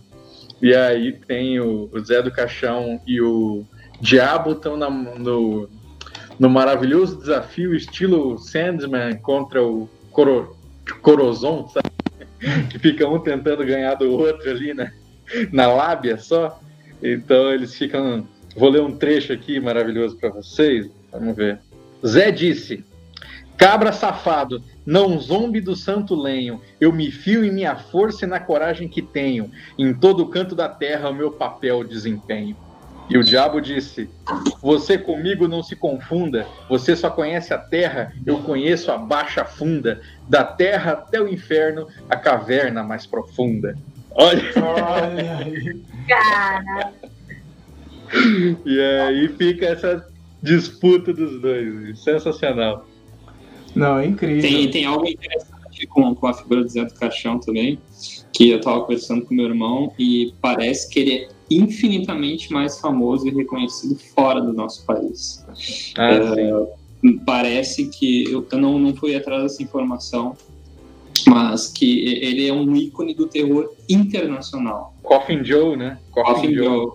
Coffin Joe. Mesmo caso lá do Rodrigo Aragão, né? Que a gente fala aqui também, vira e mexe fala do Rodrigo Aragão, que é mais famoso lá fora do que aqui. Pode ser uma tendência do terror também, que é uma outra, outra vertente, né? Então ter um grupo diferente, um nicho diferente para se trabalhar também. Não, vocês. E o filme do Fábulas Negras, já que você falou do Rodrigo Aragão, que tem um, um dos curtas que foi dirigido pelo Zé do Caixão. Isso. Foi o último filme que ele dirigiu. Sim, sim. E é o Saci. É o Saci, exatamente o que eu ia falar. Eu não gosto, mas, né? Fazer o quê? Temos uma questão aí, Zé do Caixão, é folclore? Que aí que a galera, a galera vem e, Não. e, vira, e vira e mexe, vem a, a pergunta. Mas, pô, a figura folclórica do Zé do Caixão. Calma lá. E, Olha, você que, você que tem o carimbo do folclore. É folclore ou não é folclore?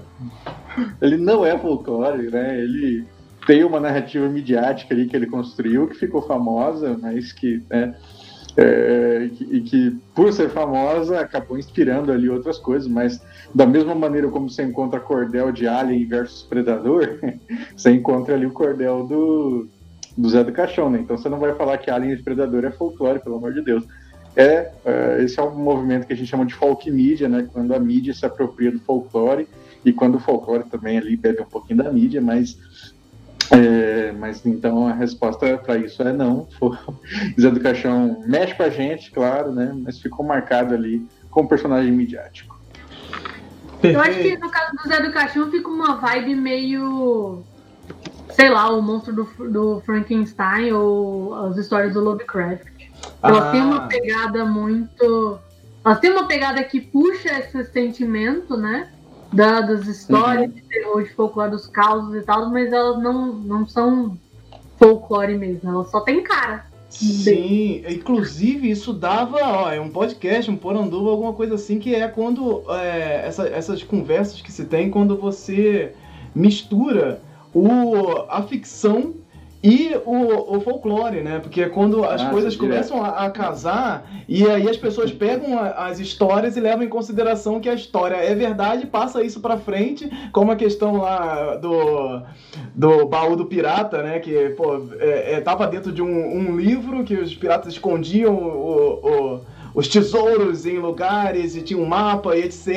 Isso é um livro super famoso que viralizou e virou a coisa como se os, todos os piratas fizessem isso. Então as pessoas levam isso pra frente.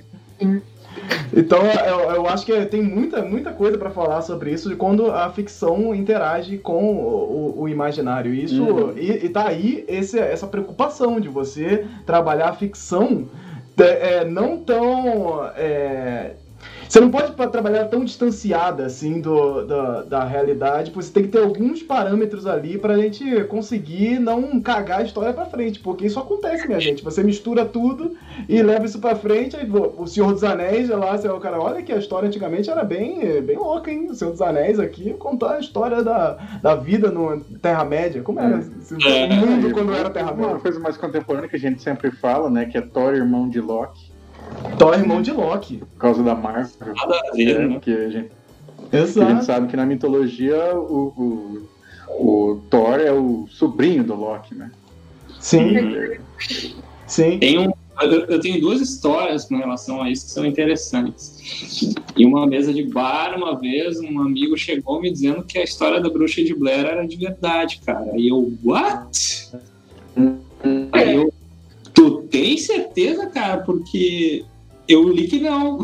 e aí eu, depois, na, na segunda mesa de bar, um, um umas semanas depois, eu cheguei pro cara e disse, velho, não, tudo criado, e tal. Eles fizeram como se fosse realidade, mas é tudo ficção, sabe? E eles fizeram uma campanha, né? A ideia era essa mesmo, que as pessoas acreditassem nisso, né? Então... E tem várias histórias que a galera comprou mesmo, mandava cartas, assim, tipo, lamento que teu filho morreu e tá desaparecido para as mães dos atores, sabe? Caralho. Não. Isso me lembra muito a parada que eu falei no Twitter esses dias que é o, eu não sei se vocês já ouviram falar do Sete Além. Uhum. que é um, é um suposto universo paralelo, que é uma coisa bem daqui do, do Brasil, até onde eu sei. Um suposto universo paralelo, meio apocalíptico, que as pessoas podem chegar por determinados meios, né? Então, tipo, acho que. Eu não sei se a primeira foi. Acho que a primeira foi, tipo, um cara que ele entrou num ônibus sem olhar qual que era o destino. E aí ele notou que as pessoas lá dentro eram muito esquisitas. Depois ele descobre que o ônibus estava indo para um lugar chamado Sete Além, que todo mundo no ônibus era tipo fantasma, e os fantasmas expulsaram ele. E, tipo, isso foi uma coisa que um cara inventou. O cara inventou essa história, acho que ele inventou mais algumas desse universo paralelo. Mas, velho, as pessoas começou, começou a, a criar é, propaganda orgânica do negócio. Pessoal, não porque, porque um dia desses eu peguei um elevador e aí eu fui parar no Sete Além, tá ligado? Não, porque é real demais. Creepypastas contemporâneos. De coisa, até que ponto isso começa a. Quando, sabe quando tipo, a gente tem um, uma origem clara, né? O cara criou ali, a gente sabe disso, mas o negócio saiu do controle. Aí vira tipo o caso do. que eu ilustrei no do ano passado, que do capeta do Vilarinho. Que tipo, você. você capeta do Vilarinho, ótimo. Você não tem. Você realmente pode negar que aquilo não, não é folclore? Talvez a história original não seja, mas tipo, o negócio foi apropriado pelas pessoas de uma uhum. forma que daqui a um tempo, se continuar assim, uhum. não tem nada, entendeu? O cara pode ter dito, que inventei, já era, querido. Acabou. A perna cabeluda nessa vibe também, né? Pois é. Sim. Sim. E, e, e, eu lembro da, da segunda história, assim, só para eu não perder o fio da meada, que um amigo meu jurava de pé junto que o Necronômico que o Lovecraft criou era um livro de verdade, cara. Eu, velho, ah. não. Sabe? Não. Cara, e aí eu fico pensando é, se isso é um êxito ou não do autor. Tipo assim, eu dou parabéns para ele depois que o livro vira um negócio desse. O que que o livro virou um negócio tão viral, as pessoas estão tão abraçadas por isso que elas estão levando como realidade. Isso é bom? É tipo, pô, parabéns, você é o cara? Ou é tipo, cara, toma cuidado com o que você escreve? Eu não sei, eu fiquei, eu fiquei aí. Eu fiquei na cabeluda, eu daria parabéns. A seguir, vou tocar um trecho do Pablo Ferreira falando no canal da Além da Lenda, contando um pouco sobre a história da perna cabeluda e o que o pai dele tem a ver com essa história. Segundo relatos, a perna cabeluda seria a perna do próprio diabo enquanto outros dizem que era a história de um jovem que maltratava a própria mãe e recebeu um castigo divino, sendo amaldiçoado a perambular por aí na forma de uma perna coberta por cabelos. Segundo o jornalista J. Ferreira, que coincidentemente é meu pai, a perna cabeluda é uma lenda criada por ele num dia de pouco movimento na rádio, que desesperado por alguma notícia, ele teria irresponsavelmente criado uma notícia de um bandido cujo apelido é Perna Cabeluda, que tinha batido em algumas pessoas por aí. Vítima de agressão física acaba de dar entrada no hospital da restauração. O agressor, Geraldo, a Perna Cabeluda. A história acabou sendo mal interpretada e as pessoas acabaram achando que havia de fato uma perna cabeluda atacando as pessoas no Recife. Tá vendo só? A mentira tem perna curta. Ou, ou cabeluda.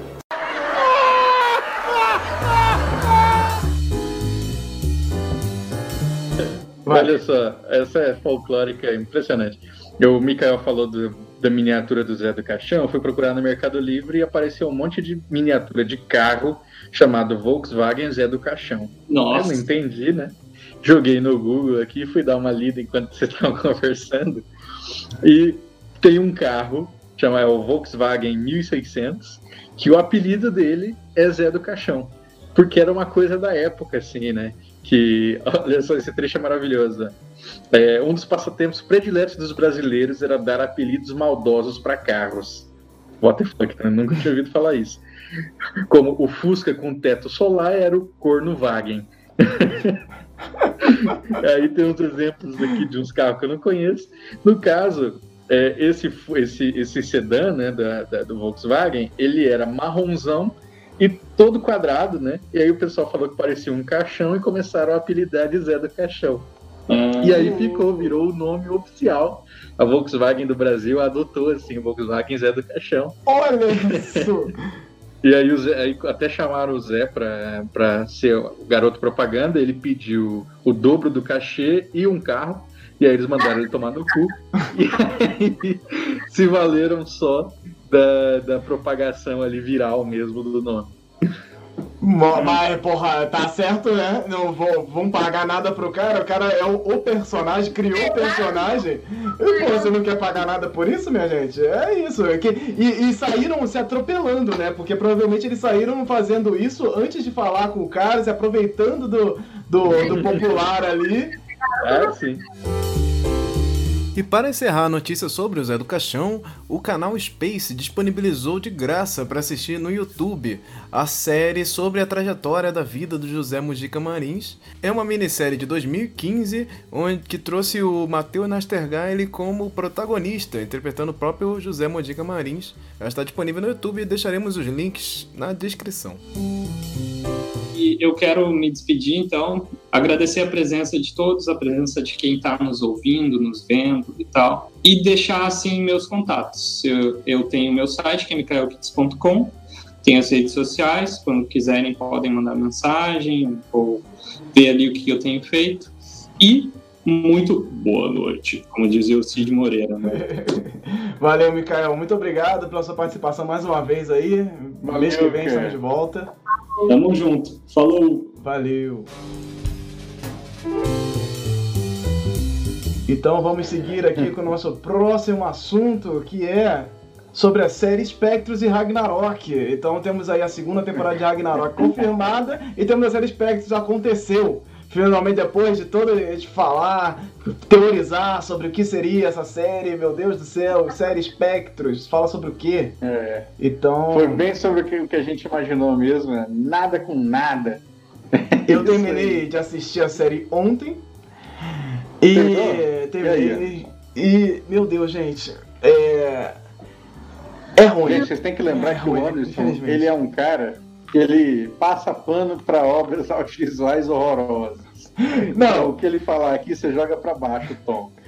Não, o negócio, meu negócio era com são com séries nacionais. Então eu tento, eu tento dar crédito para séries nacionais e tentar, pô, vamos, vamos, é, é, um pouco mais difícil, vamos ali tentando, porque às vezes o primeiro episódio não é bom, segundo, terceiro, mas aí tem uma ideia legal, um contexto, mas com espectros realmente é complicado. A série, a série é dirigida, produzida e, e, e tudo escrita pelo Douglas Petrier, que é o, o diretor aí de, de ele, na verdade, é produtor de várias séries da, da Marvel lá para Netflix, trabalhou lá no Defensores, Demolidor, é, trabalhou também lá nos, antigamente com Buffy, a Caça Vampiros, então é um cara que já estava ali no meio da galera desse, desse lance sobrenatural também. A série, a série em si, a série como produto, eu acho que ela hum. vende bem.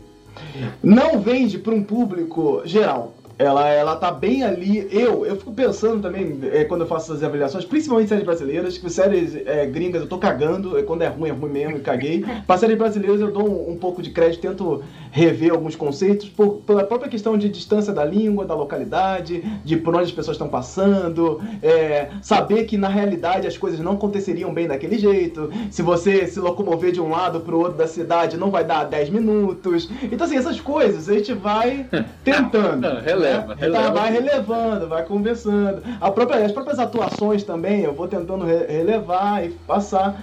Mas assim, Isso, o que acontece? que você falou, é verdade. A noite parece que é, né?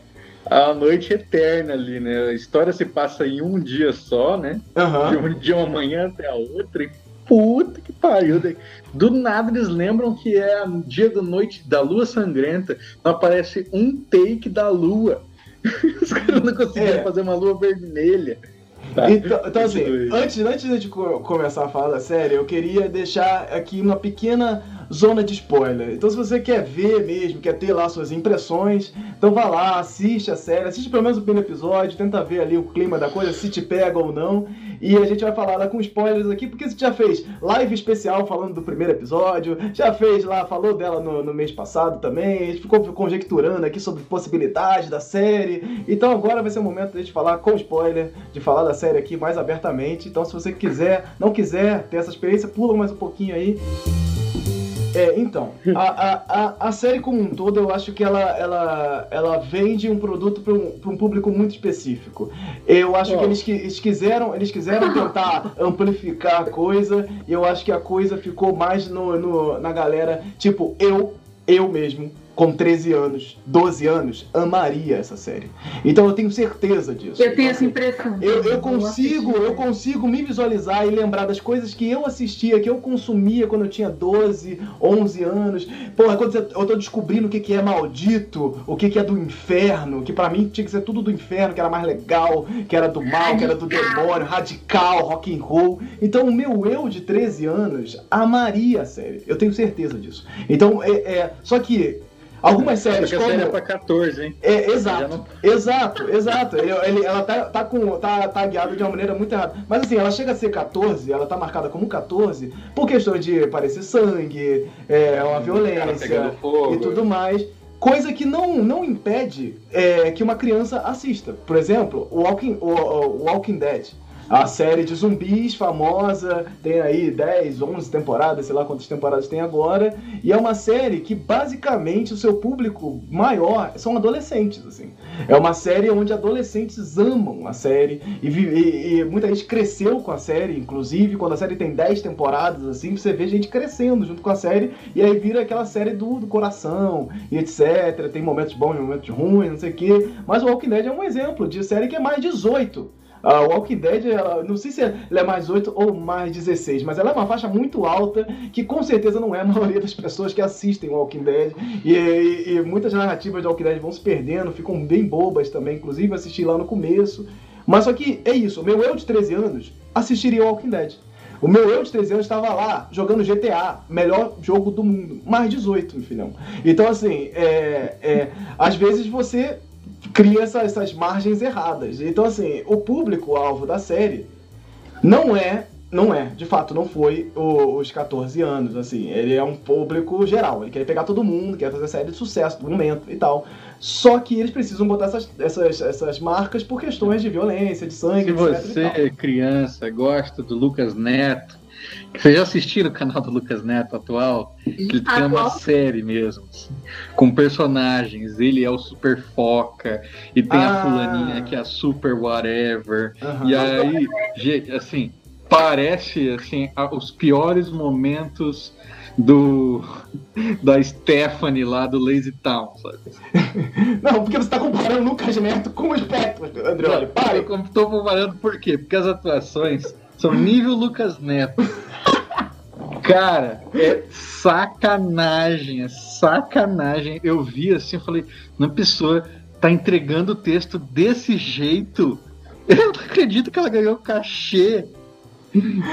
É, é, é bizarro, assim, é, não, é, é, é assim, não é não é Lucas Neto, gente, pelo amor de Deus. É. Não, não é. Lucas Neto é realmente uma coisa que ele vai lá no âmago infantil, infantil, te atingir não, de uma maneira muito específica. O Lucas Neto é, é bem abaixo de. Eu não falo tipo de deboche, ele realmente ele, ele é abaixo de. É quatro anos, é quatro é, anos. É, é. Ele é bem Se você é criança que gosta do Lucas Neto, você vai gostar disso. não é tão exagerado assim, mas é realmente é uma série que poderia estar, tá, é, se tirando todos os sangues e as coisas violentas e tal, ela poderia se encaixar no Nickelodeon, por exemplo. Que tem essas coisas, questões de Lazy Town e essas paradas assim. É, mas eles têm mais séries mais adolescentezinhas. Fala, Lorena. Não, é que, tipo, quando eu, eu não assisti ainda, né? Mas, tipo, pelo trailer, e eu até. Foi o áudio que eu mandei pra você.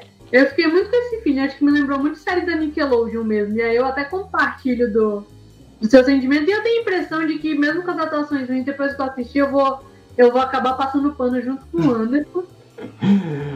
Mas depois eu entro no, no- na minha opinião geral. Pode Tá, então a série ela é Tem bem umas bobinha. séries assim de terrorzinho adolescente, tipo Goose and Bumps, eu nunca assisti. Mas tem. deve ser tipo isso, né? Só que eu, eu tinha cagaço, então eu não assistia. Então, assim, o, o- a série pra. Tinha cagaço de Bumps. A série. Exatamente. A, a sé- o Spectros, ela, ela passa por, por problemas, assim, de atuação, problemas, assim, de texto. Eu Acho que mais do que atuação, acho que o texto, ele é realmente algo bastante complicado, porque... Ele não parece que foi traduzido do inglês para português sem adaptação? Assim? É, falaram isso e realmente parece. Sim, sim. Tem, e tem vários momentos que parece, e tem vários momentos que parece que chegou o tiozão e falou assim: qual é a palavra do momento aí? Fala aí pra mim, pra eu botar aqui agora. Fala aí. Ah, essa. é, Palavra vou é botar aqui, ó. Não, é fascista, né? A palavra do momento? Vou botar aqui agora. Fascista. Meu, é maravilhoso o meu vídeo do Spectros lá. Que eu fa- faço um deboche com o fascista, e aí o Saci fala, fascista! É, é muito complicado. Então, assim, é, é, é isso. A série, ela, ela se perde um pouco. E, tipo assim, a parte final, vamos, vamos dizer assim, da série, quando eles eles estão meio que dando um gancho para uma próxima temporada, que cada um tem uma habilidade e tal, eu acho que aquilo ali tinha que ser o clima da série, assim. Da série inteira, sabe? Levada mais por uma coisa mais de humor, tentando, tentando pegar um pouco É, mais com humor. Porque ia ficar mais divertido. Ia ficar mais tranquilo de, fosse de o tempo inteiro esse clima de humor, a gente comprava de cara, né? Mas o, o primeiro episódio é os caras lá é, na delegacia, um fulano ra- quebrado, a outra lá parece que tá drogada, e aí fica um, tenta criar um clima de tensão muito grande. Poxa, comprasse logo ah, as coisas que vão acontecer lá na frente, né? Que tem os alívio cômico muito grande, sabe? Umas coisas Sim, sim. umas bobeiras mais pesadas, ia ser uma outra pegada. A série ela tava tentando atirar pra tudo que é lado. Sim. E aí a série não fala é, de, da mitologia japonesa, ela não tenta falar de folclore japonês, já fala muito por alto sobre essas coisas de fantasmas e tal, mas não pega ninguém, é, nada específico da cultura japonesa. Ela também. Nem brasileira. É, ela também não, não conversa com, com o folclore brasileiro e, e coloca elementos do, da construção do bairro da Liberdade, onde ela fala ali um pouco, mas muito por alto. A história, a história do bairro da Liberdade é muito interessante. É. E eles perdem uma oportunidade, cara, de Se você não falar. tivesse me falado qual é que era, eu não ia. Não ia, não ia, não ia, cara. E perdem uma oportunidade de, pô, aí eles colocam lá o Chaguinhas, que é basicamente o cara que deu o nome do bairro, assim. E, e, e- e passa. Passa de uma forma que, assim, ele não tem Você uma. achava que o, o Chaguinhas ia ser o Saci? Ah, não, cara, eu, eu não. Eu, eu, eu Eu assim, esperança. Eu fui me desmontando com o tempo mesmo, assim. Eu realmente, ele foi se distanciando tanto dessa questão de falar de, de da cultura, de folclore, de algum aspecto, nem aspecto, sabe, do, do, É. do dia a A dia. Jéssica falou que ele podia ser o negrinho do pastoreio, assim. Sim, Porque é, um, é, um- é meio que um, é um negro fantasma, foi aparecendo e ajudando e não fala Que nada foi- e não sei o quê. Aí chega no último episódio, ah, você é o Chaguinhas? Eu, ah, Chaguinhas que eles mencionaram no primeiro episódio, depois nunca mais. Ah, sim, tá, é o exato, exato. Não contextualiza o legal, negócio, sabe, cara? E fica, pô, perde uma oportunidade gigante de fazer um negócio, um trabalho muito legal, cara. Tem história pra fazer isso, sabe? Tem coisa pra fazer isso. Eles têm. é, Parece tipo, que o Douglas Petri, ele só quis fazer esse negócio da liberdade porque ele gostou do nome. Tipo assim, liberdade. Liberdade. Aí tem um monólogo horroroso lá que fica assim, ah, porque a gente tem que ser livre, e tem que ser livre do não sei o que, livre da família, e livre do que os outros pensam, e esse é o nome do bairro, e fala, ah, meu, Meu, não, não. para. É, foi bem, bem complicado. E aí, e aí é isso. A, a, a série ela vai muito focada nesse, nesse, nessa questão de tentar pegar todos os públicos, mas ela fica muito. O texto é muito pegar fraco. todos os públicos, pegou nenhum. É, é, o texto é muito fraco e ele vai realmente para esse lance ali dos 13 anos também.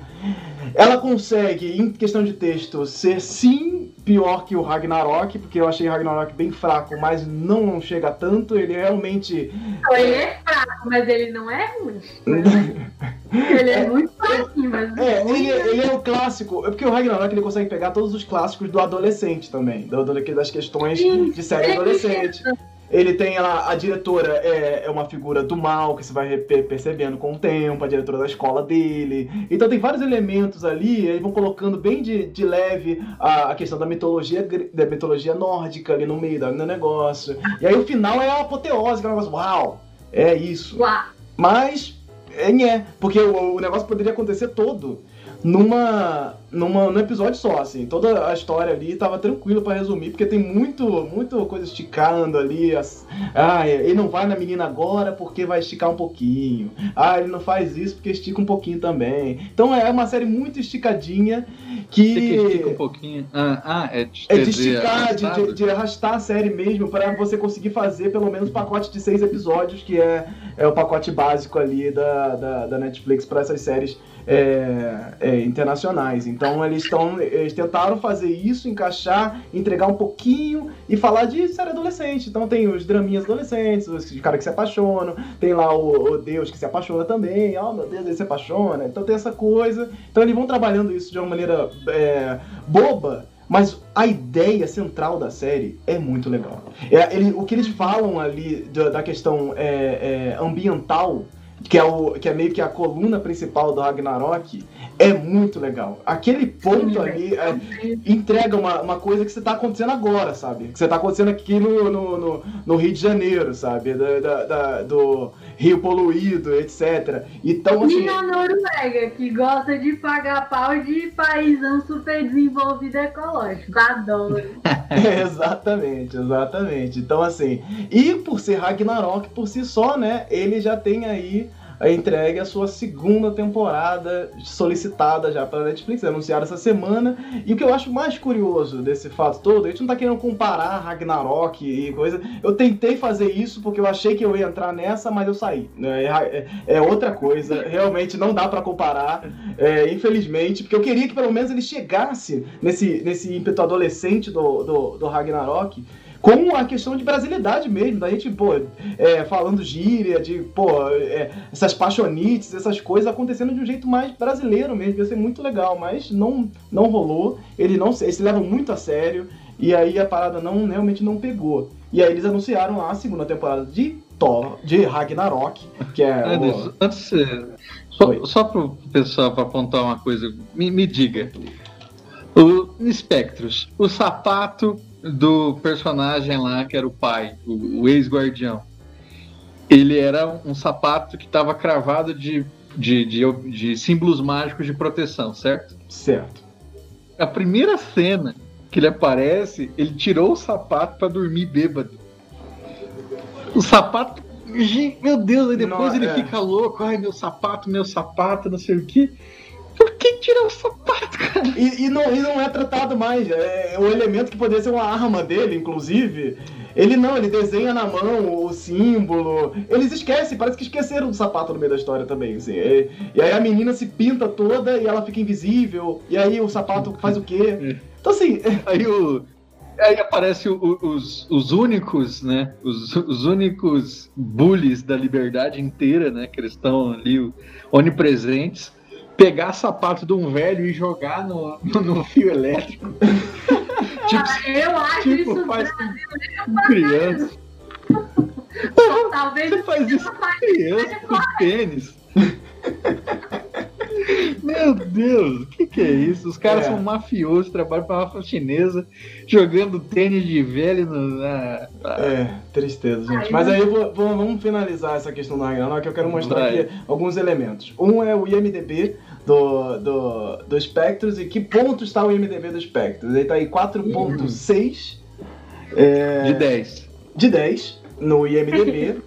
Só que aí você, você é, é, é, eu solicito a vocês, quando vocês forem ver essas coisas de. Quando tá muito baixo no IMDB, dá uma olhada na, na, no gráfico. Comentários. Que é esse gráfico aí que eu tô mostrando pra vocês, que é o gráfico de, de quantas pessoas mais votaram em qual posição, né? Que vai dar ali a média Ah, do IMDB. interessante. Então, é uma série de 880. Então a galera tá, um, a maioria ali, no. no ou da 1 ou da 10. então assim, velho. Quem trabalhou na série deu 10. então você ou dá 1 ou Será dá que 10. trabalhou deu 10? É, é, é ridículo. E aí você tem também uma- um fator que a maioria do que estão votando ali são homens. E aí você tem todo um hate brasileiro em cima da, da, da coisa também, só por ser brasileiro, e etc Sim. e tal. E falaram, Então- tem um comentário que eu vi, não sei se era na MDB, falando que era uma série de Social Justice Warriors. Ah. Só por causa do fascismo. É isso, cara. Então aí a galera foi lá, pegou pesado. E aí uma coisa que eu, que eu queria salientar também é, é, Vocês sabem quantas vezes a série foi divulgada pela Netflix? A Spectros. Uma. Spectros. Uma ou zero? É, uma, dois dias antes de estrear, certo? A- então, a série estreou dia 20 de fevereiro e ela foi postada num total de zero vezes. Sim. Não tem post no Twitter, não tem post no YouTube, não tem post Teve no um Facebook. post no, no Twitter, um post no tem Twitter. post no. Twitter? Eu, eu- eu- eu- é, não, não sei post não foi nosso? Não, não, não, olha, eles não postaram sobre a série, talvez um tweet. Então, assim, temos um tweet da série. Ela não foi postada o trailer no, no, no, no YouTube e na Netflix até agora. E é isso. Então, assim, você tem aí todo um, um aparato para você divulgar a série e a Netflix já não dá mais conta e as séries que tem essa pegada internacional dão menos conta ainda. Ragnarok é diferente. Por que Ragnarok, minha gente? Então, assim, ele também tem suas questões, é uma série de baixo orçamento, também tem. Pô, é- é- no- se for contar em questões de efeitos visuais, por exemplo, Ragnarok tem bem menos que Spectre. Bem bom. Então, assim, é isso, minha gente. É, é uma loucura. Infelizmente, eu queria estar aqui falando que, porra, é claro, cara, a gente queria estar aqui comemorando que Spectre foi maravilhoso, assim. Não é uma questão de... E eu, pô, defendo muito séries brasileiras. Tô lá assistindo o Onisciente também. Quero, quero ver onde até a, a coisa vai. Apesar de já começou me irritando também, mas... Vamos, vamos ver até onde essas, eles estão indo. E as séries estão sendo canceladas na Netflix. Ah, pô, já esse, esse, esse fevereiro agora tivemos três séries brasileiras é, já comprovado o cancelamento. Então a gente está indo aí tentando é, atingir outros públicos, outras formas de fazer isso também. Tenho certeza que Spectros vai abrir um espaço aí para uma galera também pensando em, em- em trabalhar questões au- audiovisual com fantasmas, com coisas. Você tem elementos ali na série que você que, que trabalha na área vai conseguir entender e absorver isso também. Eu espero que vocês absorvam e tentem produzir algo melhor também. A gente espera isso, cara. As, as- as coisas podem ser, ter portas abertas aí. Então a gente não tá aqui querendo boicotar a série, que a série é horrorosa, mas infelizmente ela não. Ela realmente está atingindo um público. Pra, na minha opinião, a opinião do Andreoli também, aí é um público muito específico que, infelizmente, não consegue, pô, é, conversar direito com o brasileiro, com folclore, com cultura. Ele cria uma maçoroca ali de coisas que tem uma edição legal, tem uma produção legal, mas. Nhé, né?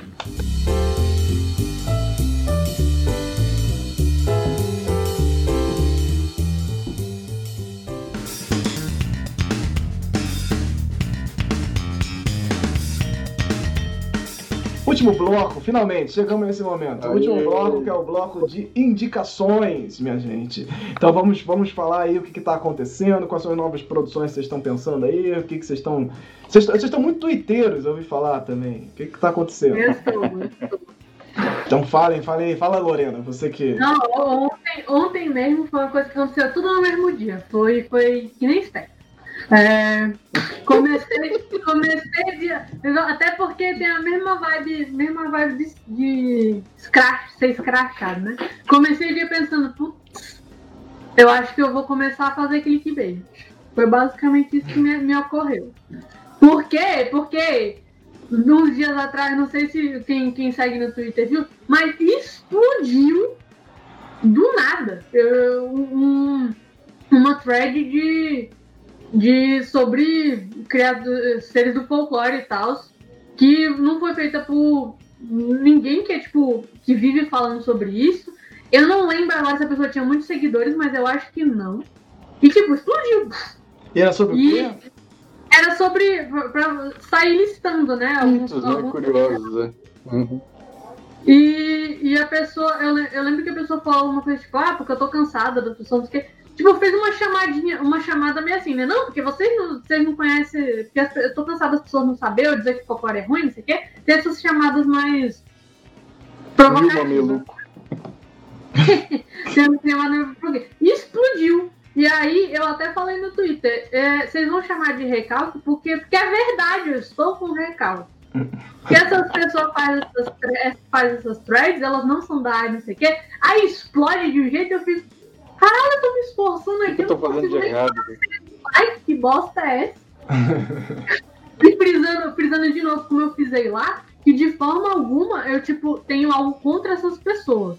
Porque eu acho maravilhoso. Eu, eu olhei a thread lá e ela tá, ela tá muito boa. Ela até, ela até falou umas coisas. Ela, tipo. Eu sempre, vou, eu sempre vou nessas threads buscando que as pessoas vão falar de lobisomem, né? Porque meu parâmetro principal para ver quanto que elas pesquisaram. E pelo que, a, pelo que a menina falou, ela falou muito do que ela escutou mesmo. Então eu, eu consegui sentir lá que muito do conteúdo ele tava.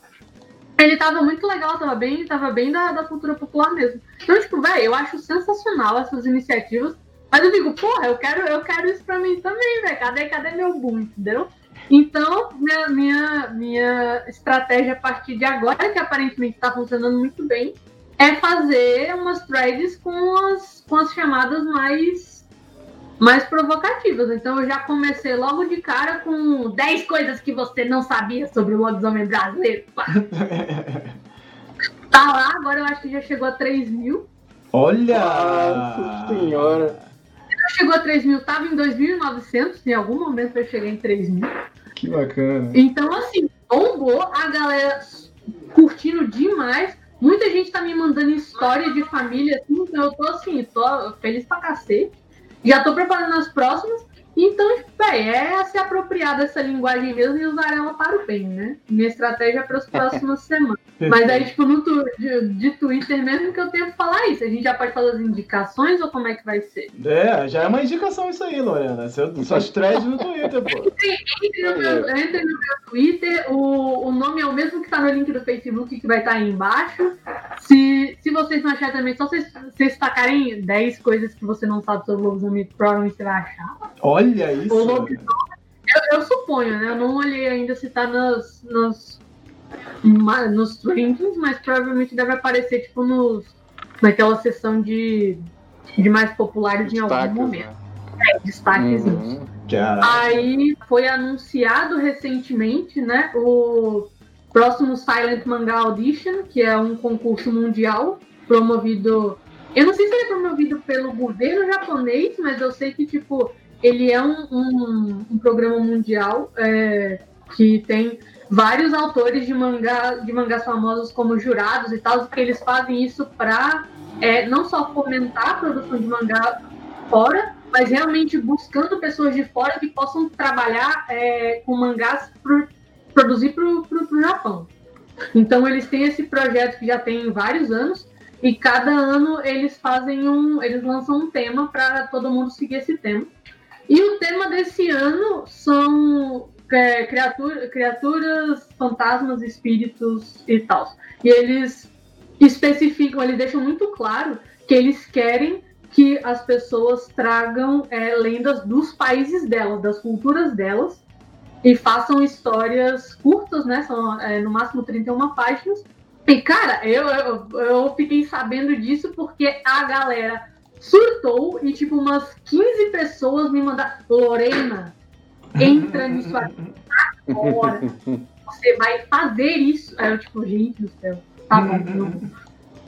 Aí, mas tipo, eu tô, eu tô falando também não só pra, pra quem quer participar, mas porque eles sempre publicam os ganhadores todos na, na internet. Você pode ler tudo. E não tem problema quem não souber ler inglês, quem não souber ler japonês, porque a regra principal desse concurso é não ter fala.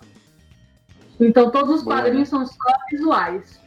Então, tipo, velho, e tem muito, muito brasileiro que ganha todos os anos. É impressionante. E tá- dá pra ver todos os, os volumes anteriores, se vocês procurarem o Silent Manga Audition na, no Google vocês vão achar, vocês vão poder acessar, vocês vão poder ler. E a maioria das histórias curtinhas, né? Acho que é só agora que é 31, antes era até menos. 31 páginas. E, velho, vale muito. Tô ansiosíssima para ver qual que vão ser os ganhadores desse ano, porque vai ter gente do mundo todo. E eu tô louca pra ver, tipo, o tanto de, de, de, de lenda que tem de vários países, né? Uma coisa que é, tipo, uma oportunidade única pra, pra mim, assim.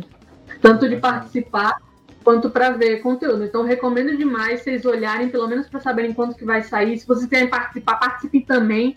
Tem um grupo no Facebook que é administrado pelos por ganhadores anteriores, que é para ajudar quem quer participar. Pô, eles tipo, ajudam no roteiro, na, na, no negócio, eles vão dando dicas.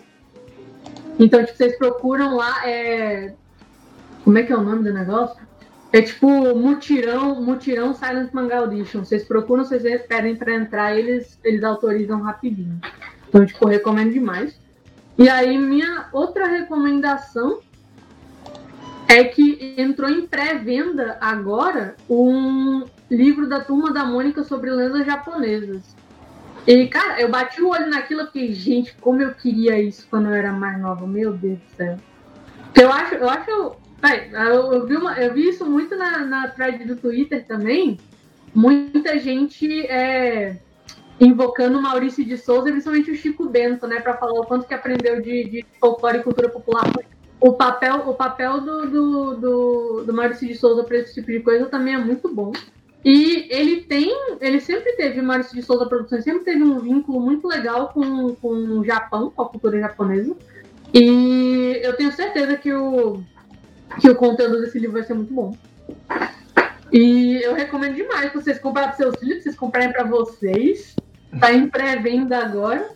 E eu não sei quando é que vai começar a vender mesmo, mas, tipo, tá, tá, tá bem legal pelo jeito. André, olha, o que, que você tem pra gente aí? Me meti nesse negócio de thread, eu não sei se eu vou continuar, porque é uma linguagem muito difícil, viu? Porque demora pra caramba pra você fazer e, e o resultado vai vindo aos poucos, né? Tem 10 likes. Deixa, deixa bombar aí pra você ver. deixa bombar aí. Agora minha thread, eu fiz, eu fiz uma thread explicando qual é a relação do Monteiro Lobato com o Saci, né? Porque um monte de gente fica falando, ah, porque o Lobato infantilizou o folclore, acabou com o Saci. Oi, Lorena, como é que é? é falaram um pouco isso também na, na, na thread. Sempre falando desse negócio, ah, que infantilização do folclore, estragou tudo. É, meu Deus. E aí eu contei toda a história ali, né, de... É, desde quando ele, ele começou a falar de Saci, nos primeiros artigos, até quando ele organizou uma exposição de pinturas de Saci, aí ele faz o chamamento para o inquérito, e aí como é que isso vira o sítio depois. Enfim, tá tudo bem explicadinho. O pessoal está gostando bacana. E, e fiquei satisfeito com o resultado, porque eu também pude apresentar coisas que eu fui fazendo ao longo dos anos e que vão ficando para trás, né? Então, fica aí uhum. também de recomendação para vocês, duas coisas que eu botei lá, que eu estava vendo aqui, que o pessoal está baixando bastante já, ainda bem. É, uma é o, a revista que eu fiz em 2017, Saci Pirerê, 100 anos do inquérito, que é uma tentativa de mostrar como é que está o mito do Saci no Brasil 100 anos depois do que o Lobato fez. E aí a gente encontra um Saci que é muito pop, né? Que está na música, que está no quadrinho, que tá no cinema, que tá em documentário. E aí, então, eu escrevo textos, né, falando do Saci nesses vários elementos. E intercalando disso, tem ilustração de um monte de gente fazendo Saci de tudo que jeito. Tem conto, tem poema, tem de tudo, né? Ficou uma, uma... São mais de 80 páginas ali de uma produção totalmente independente e gratuita para download. E em 2018 eu fiz algo parecido, só que bem menor, que é a collab no, do, do inquérito sobre o Saci. A gente pegou ali mais ou menos uns 10 ilustradores e eles fizeram cada um é, um depoimento do inquérito para mostrar o quanto sacis diferentes tem por lá. Então você tem saci com perna de aranha, que é bizarríssimo. Deus me livre. Nossa, Você tem um Saci ali que é, o Mikael que desenhou, inclusive, né? Que é o Saci Taterê, que tem olho de fogo e a língua de fora e barbicha de bode, então ele tá tipo. Ah, então tem Saci de tudo que é jeito, é bem bacana. E por fim, né, a última indicação que eu dou. Não, vou dar mais duas indicações. Uma é o meu podcast, o último da semana. Eu entrevistei o Romeu Evaristo, que é o ator que fez o Saci na primeira versão de TV do Sítio. Ele cantou samba para mim no, no áudio, ele fez tudo. Então, assim, contou tudo que é tipo de história dele, é, como é que ele se relacionava com, com os outros negros ali da produção, tinha Anastácia, o, cana, o Canarinho mesmo, né? Vocês devem saber quem que era o grande Canarinho. Ele fez o Ganinzé lá no sítio. Então é um, uma entrevista que eu fiquei muito feliz de, de, fazer. E a última dica é que a Lorena falou de Monteiro de, de Maurício de Souza. Tem uma, uma produção da MSP que chama. É, como é que é o nome? A Peleja do Violeiro Chico Bento com o Rabequeiro Zé Lelé. que acompanha um CD do Almir Sater cantando essas músicas da peleja. Uau. Então, é, fica aí a dica para vocês, né? É demais. Bom demais. Então, vou deixar aqui minhas dicas também. Uma delas já vou deixar aí para vocês, que é o o Catarse do Kia Miniaturas, do nosso amigo Aredes Chucuru. E ele, ele é uhum. escultor, então ele tá aí, já, já, já ultrapassou os 100%, o cara é muito, é muito incrível. Então o projeto já passou de 100%, mas a gente quer que o objetivo é que chegue a 300%, não é mesmo? Então vamos botar lá para você também conseguir as miniaturas e ajudar ele nesse projeto aí, que é bem legal, que ele faz esculturas do, do povo chucuru, né? É o início do, do projeto dele com é, trabalhando um wargame focado ali no povo chucuru. Então ele tem, tá estudando ali a forma de fazer isso e ele começou agora lançando somente os bonecos, então você as miniaturas que você vai conseguir comprar também através ali desse financiamento coletivo e ajudar ele ali a estar tá fazendo mais peças, produzindo mais também. Então ele é extremamente talentoso. Então, assim, dê uma procurada, dá uma olhada lá no, no material dele. Tem muita coisa, tem peça também, tem peça do Mapinguari. Então ele também está trabalhando com, com lendas. Então é bem legal, então dá uma olhada no, no Catarse, tá aí o endereço, mas também vou deixar o endereço nos links da descrição de onde você estiver ouvindo esse bate-papo aqui. Então, outra oh, coisa. Só queria dizer rápido que o Aretes falou que ele aguenta até 400%, viu?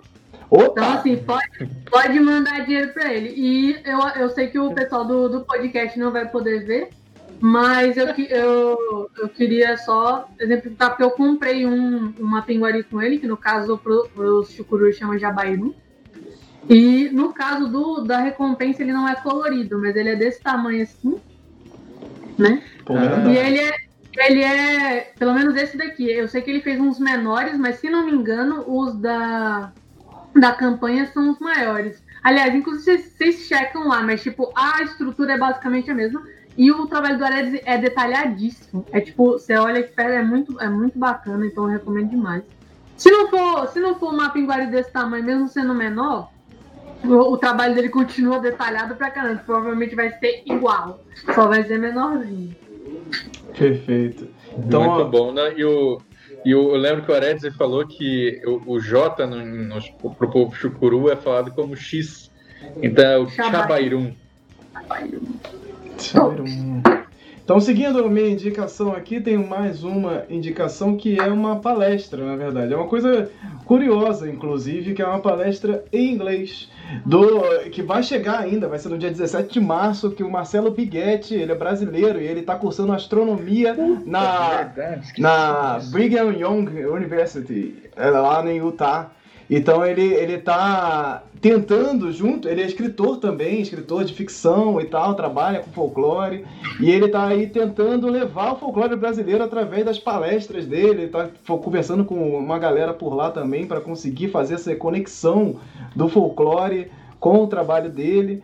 Então, é, a palestra chama Folclore Brasileiro, uma visão do século XXI, o Christopher Cattensmith, é, esse nosso amigo aí que está sempre participando do Somando Visões também, é, ele, ele vai fazer uma participação, uma transmissão ao vivo lá junto, né, que vai ser transmitida pela internet também. Então vamos poder assistir mas é isso, ela vai ser em inglês, então pra galera que saca de inglês mesmo, eu não sei se ainda vai ter uma tradução simultânea, alguma coisa, mas vou deixar os links Mas é, eu vou deixar os links na descrição também para da onde, aonde vão sair as notícias dessa, dessa palestra que vai acontecer no dia 17 de março, daqui a 10 dias. Então, é, a gente vai lá dar esse apoio ao Marcelo Biguetti, que está levando folclore aí para os Estados Unidos. Olha que maravilha. Então, eu não sei o que, que astronomia tem a ver com isso, mas ele tá lá fazendo Uhum. altos estudos e, e veio pedir essa força pra gente aqui. A gente vai estar lá, pô. Tem folclore? A gente tá no meio, a gente tá aí conversando. Vamos lá apoiar e, e saber mais do que ele vai falar por lá também.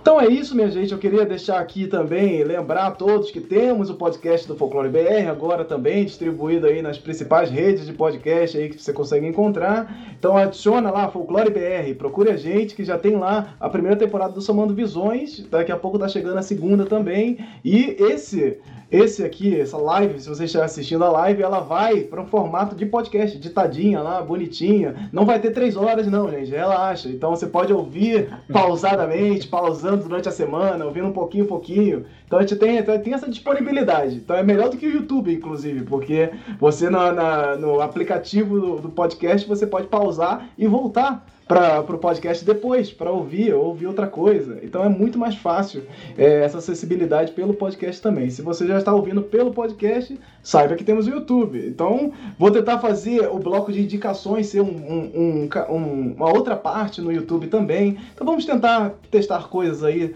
durante esse, esse próximo mês. Então, gente, é isso. Vocês têm mais algo a dizer? Queria agradecer então aí a participação de Lorena Herrera, por favor. Diga aí seus contatos, dê um tchau para as pessoas. Pô, valeu demais quem participou aqui da live hoje. Foi muita polêmica, mas eu vi que, que o pessoal man- manteve. Teve um pessoal fixo até o final. Não sei se uma galera foi embora por causa da polêmica, mas enfim. Acerta? Quem ficou aí, quem ficou aí é nós. Espero vocês na próxima live. E a, o, o meu Facebook tá, no, tá na descrição. Mas o, o Twitter, ele é. O Twitter e o, o Instagram eles funcionam no mesmo, no mesmo esquema, então você procura pelo mesmo nome você acha. Que no caso você, o, você não vai me achar por- pelo meu nome, né? Você vai achar pela minha assinatura que é HET. H-E-T, no caso. Então vocês me seguem lá, tô, no Twitter eu tô, eu tô muito ativo ultimamente, eu tô desenhando menos, mas eu tô tentando. É verdade. Eu tô, de- é, eu tô tentando voltar a, a desenhar mais. Agora que o, que o ano letivo vai voltar, eu acho que incrivelmente eu vou voltar a desenhar mais, mesmo que nenhuma das minhas matérias tenha a ver com isso. É, e eu tô, eu tô atualizando melhor o. Eu tô atualizando melhor Sétimos Filhos, que é a minha, minha série de tirinhos.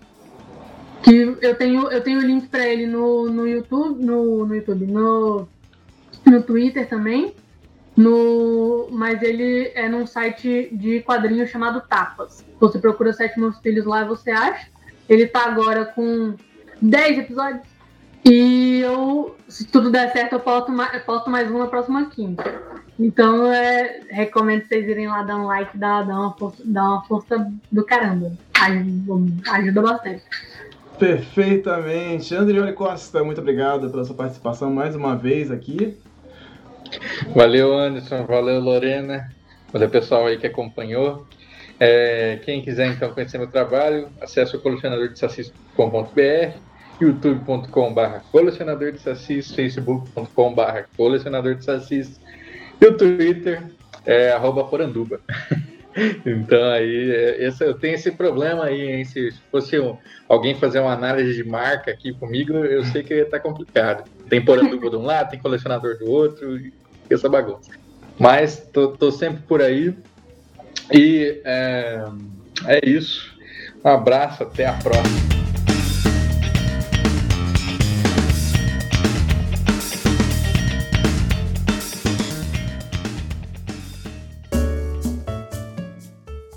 Chegando ao fim do podcast do Folclore BR. Espero que tenha curtido o bate-papo e que ele tenha agregado alguma coisa para você. Os links relacionados a esse episódio provavelmente estarão na postagem de onde você estiver ouvindo, mas qualquer coisa é só perguntar pra, pra gente aí pelas redes sociais. Estamos no Instagram, no Twitter, no Facebook. Basta buscar aí Folclore BR, que provavelmente é a gente mesmo. Aproveita para se inscrever também no nosso canal no YouTube, youtube.com.br folclorebr. Ah, e você pode buscar folclorebr.com que você vai encontrar coisa lá também. Esse podcast foi produzido e editado por Alvaz.